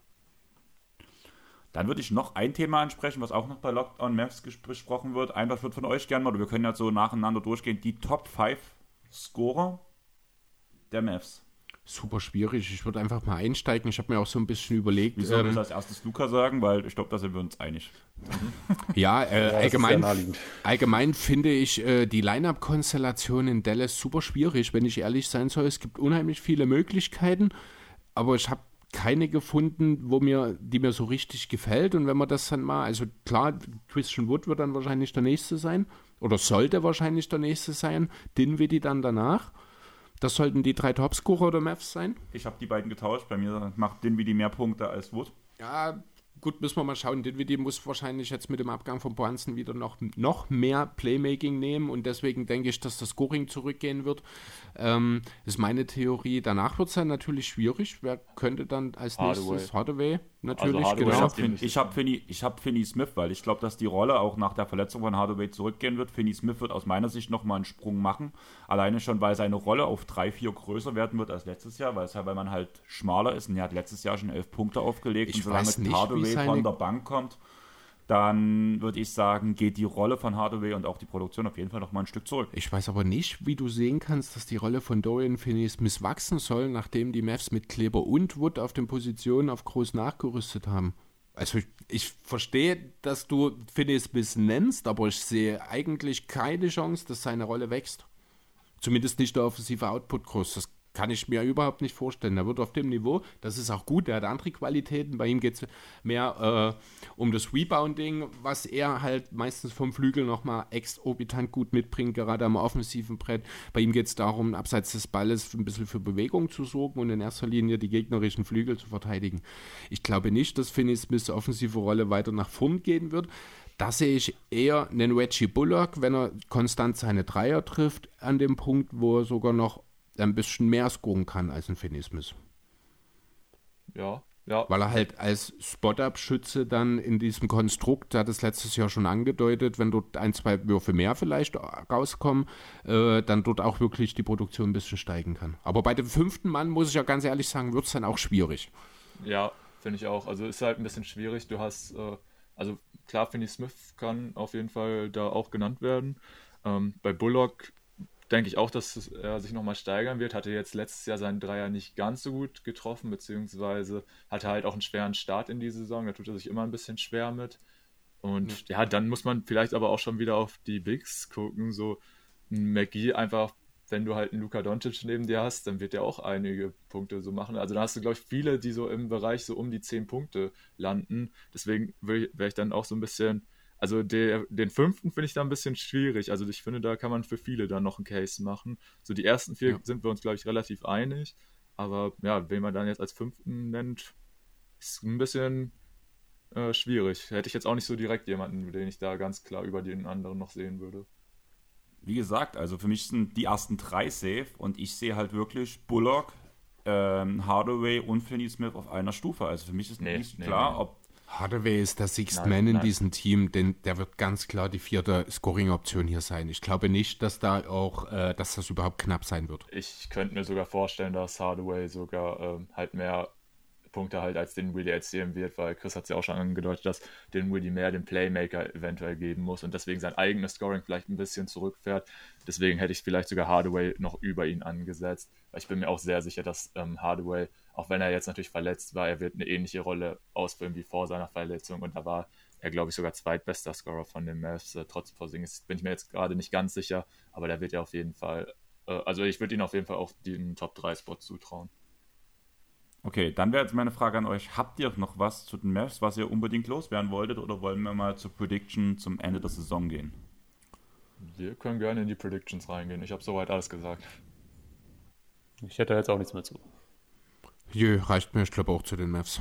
Dann würde ich sagen, tu mal als erstes mal unseren Mavs-Fan zu Wort kommen lassen. Ja, ich finde es richtig schwierig, so jetzt den Westen zu predikten. Ich habe ja schon vorhin so gesagt, so ich habe eine relativ klare Top 3. Ich würde die Warriors da auch noch mit reinzählen. Also ich finde halt Heimvorteil wird richtig, richtig schwierig. Da sehe ich eigentlich so vier Teams schon relativ sicher. Und dann hast du halt, finde ich, ein relativ breites Feld an Teams, wo du halt gucken musst, wie das Ganze aussehen wird. Rund um die beiden letzten sicheren Playoff-Plätze. Hast halt jetzt natürlich die Timberwolves, die angreifen werden. Die Grizzlies sind für mich so jetzt so ein bisschen ein Fragezeichen nach der Jaron Jackson-Verletzung. Und dann, ja, Portland hat natürlich wieder gut aufgerüstet. Die Pelicans musste gucken, was die machen. Natürlich auch die Lakers, je nachdem, falls da jetzt noch ein Trade kommt. Ich finde es echt schwierig, aber ich würde jetzt mal vermuten, dass die Mavs auf Rang 6 einlaufen werden und damit direkt in die Playoffs und nicht ins Play-In. Ähm, dann tue ich gleich mal einsteigen. Ich habe sie auch auf Rang 6 mit 47 Siegen. Genau, also auf jeden Fall weniger als im Vorjahr. Ich finde, dieses Mavs-Team ist äh, nicht so rund, nicht so gut austariert wie das letzte Saison nach dem Trade für den, wie die der Fall war. Ich sehe die Mavs tatsächlich schwächer als letzte Saison. Und dazu, der Westen ist stärker. Genau, dazu stärkere Konkurrenz und am Ende, ja, genau, der letzte feste Playoff-Platz. So sehe ich das auch. Tim? Ja, ich gehe auch so ein bisschen in die Range 5 bis 7, aber ich sehe da auch ein paar Teams dann noch sichtlich drüber. Ähm, wie ihr aber auch schon gesagt habt, gab es im Westen eben auch einige Teams, die sich jetzt auch deutlich verbessert hatten, wodurch es für die Maps schwieriger wird dieses Jahr, zumal das Team dann auch selbst schlechter geworden ist. Ähm, ja, deswegen siehst du auch da ungefähr in der Range, aber gerade weil eben so viele Teams auch aufgerüstet haben, wäre ich jetzt auch nicht völlig überrascht, wenn ich vielleicht sogar doch ins Play-In abrutschen würden. Ist möglich, absolut. Ja. Also ich bin gespannt, was rauskommt. Gerade mit dem Westen ist halt interessant. Wie gesagt, ich bin mit dem Platz, wenn ich von Platz 6 rede, ist logisch, dass es eine, einen Weg ins Play auch geben kann. Ist ja bloß noch ein Platz daneben. Aber so tun wir uns ja, sind wir uns alle bei dem Punkt zumindest einig, wenn wir schon bei Denver ein bisschen auseinandergegangen sind. Deswegen würde ich sagen, kommen wir zum letzten Punkt für heute. Wir haben ungefähr noch eine halbe Stunde, bis ich auf jeden Fall per Hardcut los muss. Das sollte also kein Problem sein, da durchzukommen. Ähm, wir wollen heute als den Award über den wir heute in der Preview reden, halt über den MVP Award reden, weil immerhin haben sowohl Tim sein Lieblingsteam als auch Tobi sein Lieblingsteam jeweils einen Spieler im Kader, der dann ernsthaft wird schon mitreden könnte. Ich würde die ganze Sache gern mit einer Frage beginnen. Glaubt ihr unter Voraussetzung, dass Jokic eine vergleichbare Saison wie letzte Saison spielt? Ne, total schwer zu vergleichen, weil Porto und Murray wieder da sind. Aber haltet ihr es für wahrscheinlich, dass vielleicht sogar eine etwas bessere Saison von Jokic zu einem Sweep-Heat reichen würde? Nein, klares Nein. Nein sogar. Gebt, oder andersrum, glaubt ihr ernst oder habt ihr ernste Chancen für Jokic auf dem Zettel? Ehrlich gesagt. Weil ich persönlich auch nicht. Genau, gut, Aber das bei mir war ja schon in der letzten MVP-Wahl, dass ich trotzdem noch Janis vor Jokic gesehen hatte. Da mhm. hatten wir ja auch die Diskussion. Also deswegen war er war letztes Jahr schon nicht mein MVP. Und ich sage es gleich im Vorhinein, mein MVP-Kandidat von letztem Jahr hat sich nicht geändert und ich bleibe bei Janis, weil er für mich der beste Spieler auf der gesamten Welt derzeit gerade ist. Okay, ja, wenn man jetzt Vielleicht einmal zu dem Jokic-Thema. Also wenn er tatsächlich das dritte Mal in Folge den MVP-Titel gewinnen wollte, dann müsste er einfach, um, um die Worte auch zu überzeugen, noch eine Saison spielen, die nochmal über allem ist, was wir bisher von ihm gesehen haben, sogar nochmal deutlich, weil Voters Fatigue ja nun mal einfach eine Rolle spielt, auch wenn ich das persönlich eigentlich Quatsch finde. Aber äh, ja, wird halt nun mal so gehandhabt. Und dass er da jetzt nochmal eine krasse Steigerung macht, sehe ich eben nicht. Schon allein durch den Fakt, den Chris jetzt auch gesagt hat, dass da eben zwei gute Spieler nochmal zurückkommen, die ihm da auch so ein bisschen Last abnehmen. Ich, ich glaube auch nicht, dass Jokic äh, besonders große Chancen hätte, würden Porto und Murray jetzt weiterhin fehlen. Einfach drei Titel, ich weiß nicht, gab es das überhaupt schon mal drei MVPs in Folge? Das ja, Larry was, Bird ja, Hatte drei das, auf jeden Fall. Das ist was so historisch Außergewöhnliches. Ich glaube, das ist dann auch, da sind wir an dem Punkt, wo dann auch einfach dieser Fakt, dass das so außergewöhnlich ist, bei einigen Stimmberechtigten dafür sorgen wird, dass die Stimme einfach woanders hingehen wird. Ähm, deswegen. Ja, also Rudi Gobert letztes Jahr, ne? Ja, ja, zum Beispiel auch diese Depoy-Geschichte gehört da natürlich auch ein bisschen, also die spielt in dieselbe Richtung. Deswegen, ich habe Jokic natürlich auf meinem Zettel stehen, aber ich sehe eigentlich kein Szenario, in dem Jokic einen dritten MVP in Folge holen kann. Wollen wir mal ganz kurz alle nacheinander unseren Platz 3 sagen? Ja. Ich würde bei Tobi anfangen. Ähm, ja, ich habe auf Platz 3 meinen Lieblingsspieler, und zwar Luca. Ich kann mir gut vorstellen, dass er halt, je nachdem, wo die Mavs im Endeffekt landen, da auf jeden Fall einen guten Case für sich haben kann. Auch wenn ich jetzt glaube, klar, letztes Jahr äh, wurden die Nuggets ja Sechster und Jokic hat das Ding bekommen. Ich glaube aber halt, wenn andere halt einfach mit ihren Teams nochmal deutlich erfolgreicher abschneiden, könnte es für Lukas schwierig werden. Aber ich sag mal, wenn die Mavs da wirklich eine gute, erfolgreiche Saison spielen, dann ist da natürlich in allererster Linie Luca verantwortlich, weil er halt der sowas von klar beste Spieler des Teams ist. Ähm, deshalb, ja, denke ich, hat er da auf jeden Fall auch so eine Saison im Tank. Klar muss man gucken, wie fit er auch über das Jahr ist, gerade wenn er jetzt halt noch die Eurobasket und so spielt. Aber ja, deswegen ist er für mich jetzt halt auch nicht der absolute Top-Favorit. Da könnte ich mir gut vorstellen, dass das vom, äh, von der Endplatzierung seines Teams ein bisschen äh, schwierig werden könnte. Aber ich sehe da auf jeden Fall das Potenzial für ihn. Da würde ich direkt, direkt reinschießen, weil Luca auch mein Platz 3 ist. Von daher brauche ich da nicht so viel ergänzen. Dann sage ich einfach kurz, das ist bei mir Platz 2. Also okay, ich sehe. Ich, ich habe ihn nicht in der Top 3 tatsächlich. Okay. Also ich sehe Luca schon so ein bisschen als Top-Favoriten irgendwie, weil jetzt seit Jahren drüber geredet wird, weil wenn die Mavs äh, entsprechend etwas überperformen und wir alle kennen Luca, die Medien lieben ihn, da kann sich schnell auch eine Geschichte entwickeln. Deswegen äh, habe ich ihn einfach auf dem Zettel. Ich habe eine Person, also einen Spieler, den ich drüber sehe, aber ja, Luca wäre auf meinem Platz 2 aktuell. Wer ist dein Platz 3, Tim? Ähm, vielleicht erst einmal kurz zu Luca. Ich habe ihn jetzt nicht drin, einfach aus dem Grund, dass ich nicht glaube, dass der Rekord von den Mavs gut genug sein wird. Ist ja nun mal auch immer ein Thema, wenn es ums MVP-Voting geht. Und wir haben jetzt alle gesagt, wir sehen sie da so um Platz 6 rum, was jetzt nicht für Roncourt reichen würde. Und deswegen denke ich, dass einfach die Teamleistung da nicht reichen wird, auch wenn seine individuelle Leistung natürlich wieder überragend sein wird. Mein Platz 3 ist in dem Fall Devin Booker. Wir hatten jetzt auch schon alle gesagt, dass wir die Suns mutmaßlich als bestes Team im Westen sehen. Und ähm, wenn du der beste Spieler des besten Teams in deiner Conference bist, hast du da grundsätzlich schon sehr, sehr gute Chancen. Ich denke auch, dass er jetzt noch mehr Last als im letzten Jahr bekommen wird und im Gegenzug, dass bei Chris Paul dann noch ein bisschen weiter verringert wird. Und ähm, ja, wie gesagt, wenn du als, als Team viele Siege holst, du dann der beste Spieler deines Teams bist, dann, dann bist du da nochmal weit vorne. Und ich denke auch, dass Devin Booker sich auch unabhängig von, von der Last, die er tragen muss, auch individuell nochmal verbessern wird, weil er auch immer noch sehr jung ist, was man manchmal so ein bisschen vergisst. Ne? Bei Deep Book sehe ich das Problem einfach, dass Chris Paul trotzdem eine Regular Season Maschine ist und dass sie sich gegenseitig die Stimmen wegnehmen ja. werden. Was ich gerade noch reinbringen wollte, wo du vorhin sagtest, die Medien lieben Luca, ich wollte ganz kurz einbringen dafür, außer die Süddeutsche Zeitung, weil die haben ja geschrieben, dass das ja, also gab ja irgendwie so einen Artikel darüber, dass weil die Slowenier so demotiviert aussahen, dass er Luca am vor dem Spiel noch mit Zigarette und Bier oder sowas ja. im Kaffee gesunden hat. Aber sind wir mal ehrlich, wir haben Luca gesehen jetzt ja auch schon über den Sommer. Der ist viel fitter, als er normalerweise um die Zeit ist. Das hat natürlich viel mit der Nationalmannschaft zu tun. Wobei ich sagen muss, die Bilder, bevor man ihn live gesehen hat, sahen wesentlich durchtrainierter aus, als er jetzt ja, auf dem gut, Feld das war. ist ja immer so. Ne? Also das ist ja normal. Aber ähm, ich glaube schon, wir werden eine große Saison von Luca sehen. Einzig schon allein ist die Frage, ist Dallas gut genug, um dort wirklich dann am Ende ganz oben mitzuhalten? Selben Case äh, würde ich auch für meinen Platz 3 letzten Endes machen. Das ist Charmorant. Da kommt es natürlich erstmal drauf an, spielt er genug Spiele? Äh, wird dort eine Rolle spielen? Dann ist die Frage, wie gut kennt die Grizzlies die Verletzung von Triple J auffangen? Ich finde, die Grizzlies haben in der Vergangenheit schon gezeigt, dass sie in der Lage sind, über eine längere Phase auch äh, ihre Stars zu ersetzen.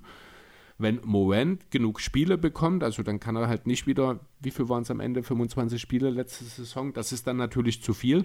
Aber wenn er nochmal den kleinen Schritt in der Entwicklung, den ich bei ihm durchaus zutraue, gehe, wenn er über 70 Spiele macht und die Grizzlies am Ende einen direkten Playoff-Platz erreichen, auch meinetwegen äh, auf demselben Niveau wie die Mavs, dann würde ich eher Morant als Luca die, äh, die Stimme geben und dann finde ich, kann das durchaus dafür reichen, dass Morant zumindest lange in der Konversation ist. Ist vielleicht ein bisschen hochgegriffen, ihn jetzt in die Top 3 zu legen an der Stelle, aber mir gefällt der Name einfach besser als ein, ein Booker, den ich einfach aufgrund der Suns-Systematik äh, in der Regular Season nicht so richtig sehe, mehr als einen Janis, den ich einfach nicht jedes Jahr wieder nennen will, wenn ich ehrlich sein soll. Aber er ist der beste aber Spieler. Ja, also ich also verstehe den Punkt total und äh, ich möchte ihn aber einfach nicht. Das ist einfach. Das, ja, das ist wie so, wie ja, Rudi Gobert konsequent ausschließt, bloß weil er schon ich, zu viel Titel gewonnen hat. Ich schließe den ja nicht konsequent aus. Ich finde nur, ab einem bestimmten Punkt muss man das mit berücksichtigen. Finde ich halt überhaupt nicht, weil jede Saison für sich alleine ja. steht. Ich habe auch Jason Tatum in meiner Liste stehen, den habe ich, hab ich wortwörtlich hier für Andreas stehen, einfach, dass er genannt wird. Die Celtics sind genauso wie die Suns als Team zu stark, als dass er ein Einzelner meines Erachtens nach einen individuellen Award wie den MVP abreißen kann. Und das sind alles Sachen, die nicht auf die Grizzlies zutreffen, die nicht auf Moen zutreffen. Die haben uns jetzt zwei Jahre in Folge überrascht. Warum soll das nicht nochmal passieren? Und dann ist Morant ein ganz heißes Eisen.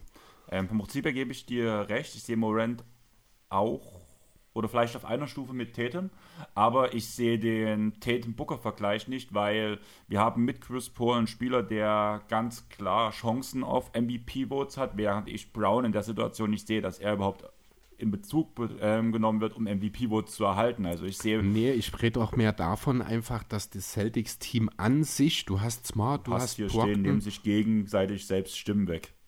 Ja, ist eine scheiß Formulierung an der Stelle. Ich glaube auch, habe ich auch hier stehen, dass Tate ein bisschen weniger spielen wird als in der vergangenen Saison, eben weil die Celtics noch tiefer geworden sind.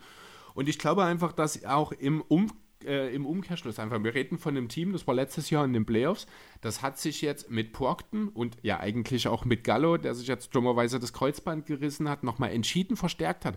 Die Celtics müssten, ich weiß es nicht, acht, neun Siege mehr holen, für, äh, damit ich Jason Tatum als MVP in Erwägung ziehen würde. Aber es ist möglich, das ist halt die Sache. Aber ich, ja, aber ich auch ja nur, weil sie ein halbes Jahr abgestunken haben letzte Saison. Ich habe ja nicht umsonst, Tatum ist ja nicht in meiner Top 3 drin. Also er ist bei, ich mhm. sehe die Chancen auch nicht so groß, aber ich sehe eine Story, wo das passieren kann, sage ich mal so.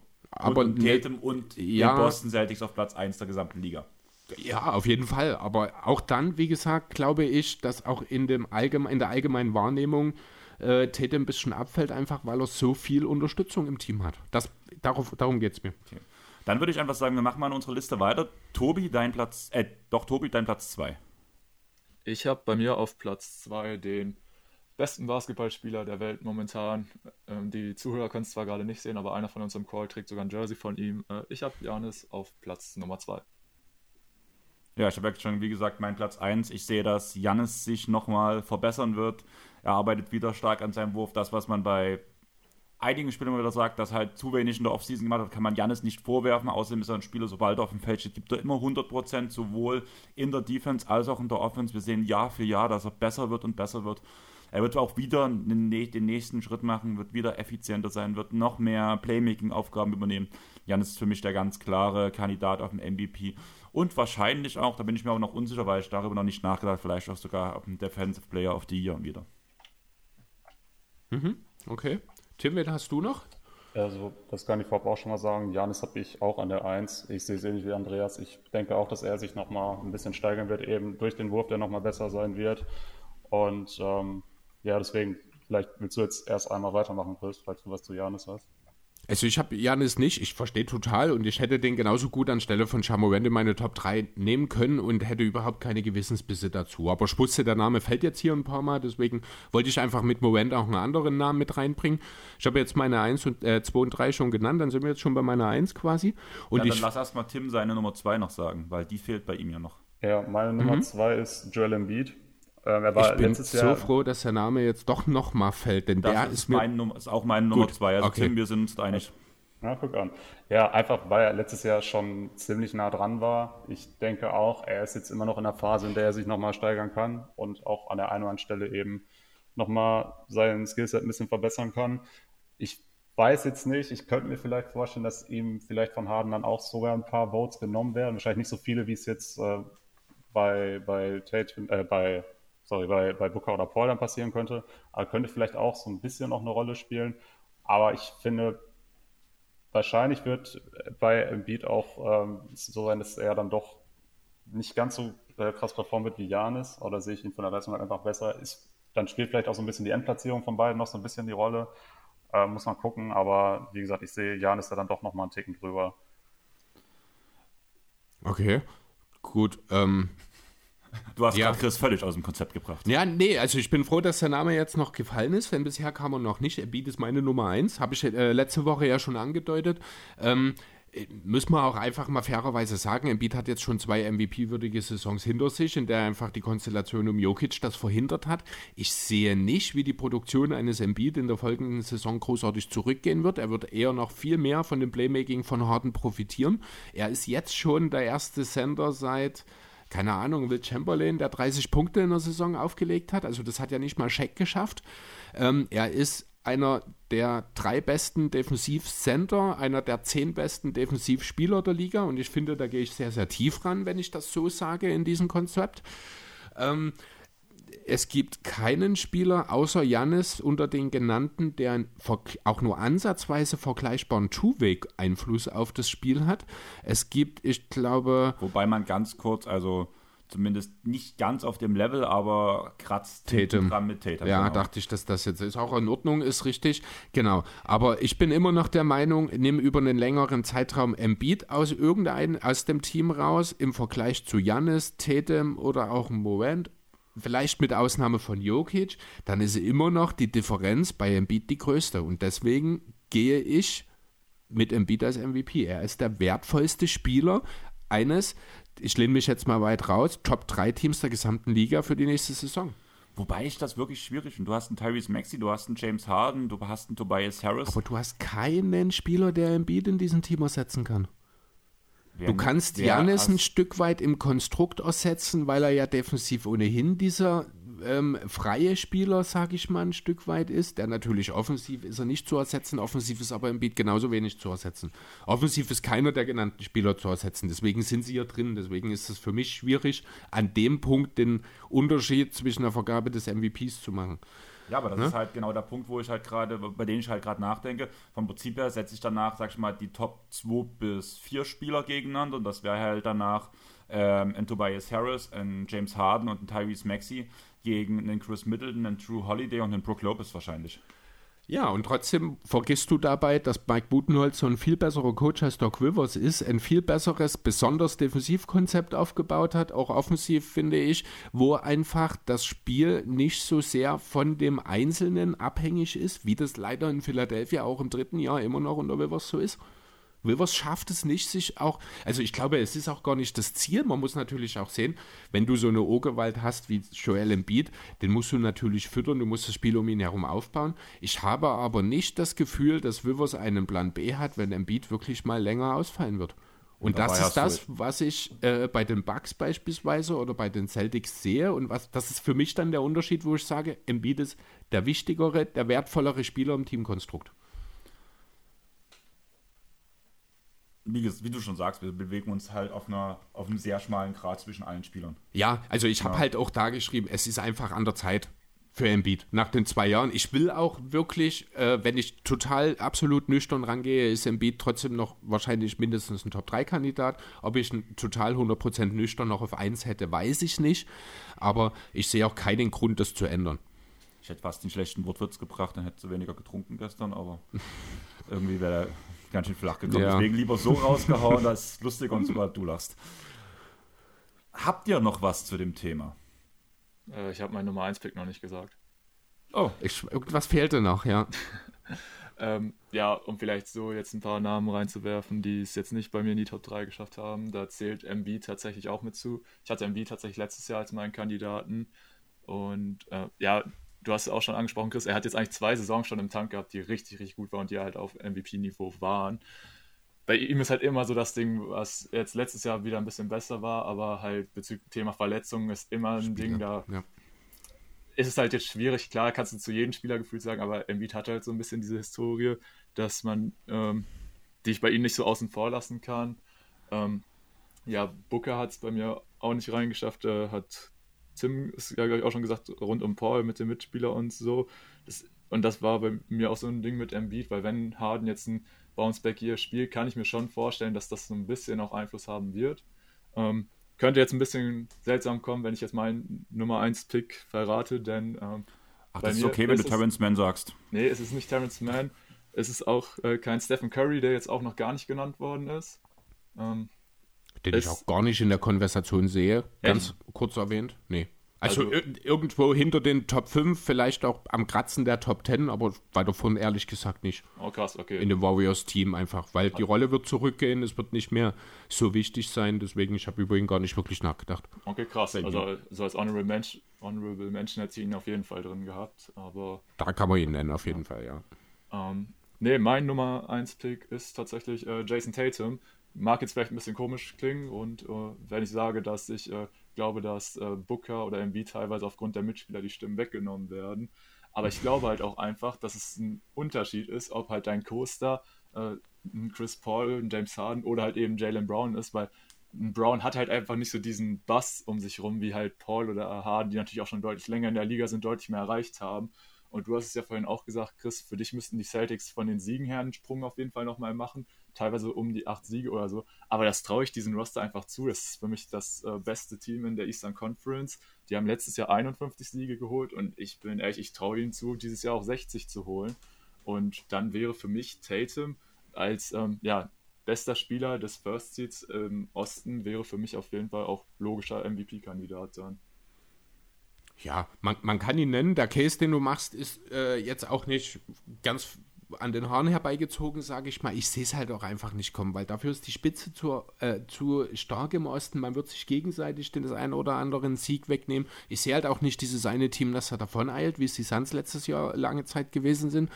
Ähm, das sehe ich im Osten einfach nicht. Und dann fehlt mir dort einfach der KS-Einnahme, der gar nicht genannt wurde, der den ganzen Sommer äh, ja in aller Munde war und den ich einfach mal als so ein totales Dark Horse ganz kurz mit erwähnen möchte, ist Kevin Durant. Ist natürlich äh, ein Gamble, den Namen in diesem Kontext aktuell zu nennen, aber ich sage ganz ehrlich, Durant ist immer noch einer der drei besten Spieler der Liga wenn die Situation in Brooklyn funktioniert. Und ich glaube, das haben wir auch letzte Woche kurz schon angerissen. Ich habe, ich sehe eine äh, Konstellation, in der dieses Team miteinander funktioniert, erfolgreich sein wird und dann wie ich finde, immer noch mindestens das zweitbeste Team im Osten ist, Durant dort dann der klar beste Spieler ist, dann kann er durchaus auch in der Konversation auftreten. Dann würde ich sagen, wir haben alle unsere Kandidaten genannt. Ich habe es am Anfang schon gesagt, ich habe da noch einen Testspieler. Also wir müssen jetzt auf jeden Fall auf die Tube drücken, zumal wir auch noch alles kopieren müssen, Chris. Ne? Also jo. daran musst du halt auch denken. Also ich mache jetzt zu, ich habe alles gesagt. Ja, das finde ich gut, wenn du zumachst. Ich musste gerade bloß lachen, wo du Brooklyn mit BRN abgekürzt hast, was ja auch richtig ist. Ich musste sofort an die Bunte Republik Neustadt sagen, denken. Das mache ich schon immer so, aber ja, ich sehe das auch immer, ja. Ich musste an die Bunte Republik Neustadt denken. Von daher würde ich sagen, Tim, Tobi, ähm, danke, dass ihr dabei wart. Wie geht's bei ja, euch demnächst gerne. weiter? Eine gute Frage. Oh, gar nicht. Ja, guck mal. Okay, ich hatte jetzt gedacht, Tim sagt was. Ähm, ja. Ich dachte, du sagst was. Also Nein, wir, wir also verstehen uns blind, man merkt es. Klappt super gut. Ähm, ja, also erstmal natürlich danke, dass wir dabei sein durften. Äh, freut uns immer sehr, wenn wir zu euch eingeladen werden, sind immer gerne Gast. Und ja, ich denke, wir werden uns jetzt auch so ein bisschen ähm, noch ja, über die ähm, anstehende NBA-Saison unterhalten. Inwiefern wir das vielleicht auch mit Vorschau-Serien und so machen, haben wir uns jetzt noch nicht genau festgelegt. Aber ja, ansonsten wird jetzt von uns, glaube ich, auch ein bisschen was zu Eurobasket kommen. Ist ja jetzt gerade auch im Gange. Also da werden wir bestimmt dann auch, nachdem die Gruppenphase ist, ein bisschen drüber quatschen. Und dann äh, steht für uns ja auch an, äh, dass wir zur Endrunde nach Berlin fahren. Und dann werden wir da bestimmt dann auch im Nachhinein nochmal drüber sprechen. Aber ja, das ist jetzt auch so ein bisschen so das Highlight, was für uns diesen Monat ansteht, uns da wirklich die Finalrunde dann angucken zu können. Dann haut noch mal raus, wo man euch überall und wie man euch findet. Danach mache ich die Abmoderation. Chris kann sich jetzt schon zurücklehnen. Eigentlich brauche ich nichts mehr sagen, weil besser wird es sowieso nicht mehr. Von daher würde ich sagen, haut mal raus, wo man euch findet. Ja, also ihr findet uns auf Instagram unter auf. Und ja, ansonsten äh, bin ich auch noch auf Twitter aktiv. Mein Handle ist da auf ein Tobi. Und ja, das sind eigentlich auch so die Plattformen, sag ich mal, wo wir am aktivsten sind. Und ansonsten natürlich auch unseren eigenen Podcast auf ein Core. Könnt ihr natürlich auch gerne abchecken. Und ja, das sind so unsere gängigen Plattformen. Dringende Empfehlung auf jeden Fall. Also genauso wie ihr nach uns ähm, auf Spotify, Deezer und MySpace suchen könnt mit dem Airball Podcast, könnt ihr das auch bei Auf ein Code machen. Ähm, lasst dort auf jeden Fall bei Apple Podcast und bei Spotify die Bewertung da. Im Idealfall natürlich fünf Sterne. Wenn ihr was auszusetzen habt, dann schreibt uns auch gerne via Twitter, Instagram und Facebook, wo ihr uns überall unter Airball Podcast, beziehungsweise ich glaube, unser Twitter-Handle ist pod-airball, weil es einfach anders schon vergeben war. Trotzdem findet man uns natürlich auch unter normal Airball Podcast. Unser Logo kennt jeder. Bei Twitter? Ja, das ist ich, ganz ich, komisch. Ich unser Handle, das. nicht unser Name, ja, ja, sondern unser Handle. Ich check das nochmal ja. kurz. Mach das mal. Sonst würde ich sagen, wir haben es geschafft. Nächste Woche, wen haben wir nächste Woche zu Gast? Nächste Woche geht es um die Lakers und um die Atlanta Hawks. Prominenten Besuch haben wir auch da wieder bei uns im Pod. Deswegen würde ich sagen, Chris, check gerade Twitter. At AirballP. Ah, also okay. P nur. Es wird ganz verrückt, aber trotzdem, wenn ihr Airball Podcast eingebt, findet ihr uns trotzdem. Ja. Ich würde sagen, wir haben es geschafft. Danke fürs Zuhören. Danke, dass ihr beide da wart. Ich würde sagen, wir sind zu Ende und tschaußen. Ciao. Ciao. Ciao. Ciao.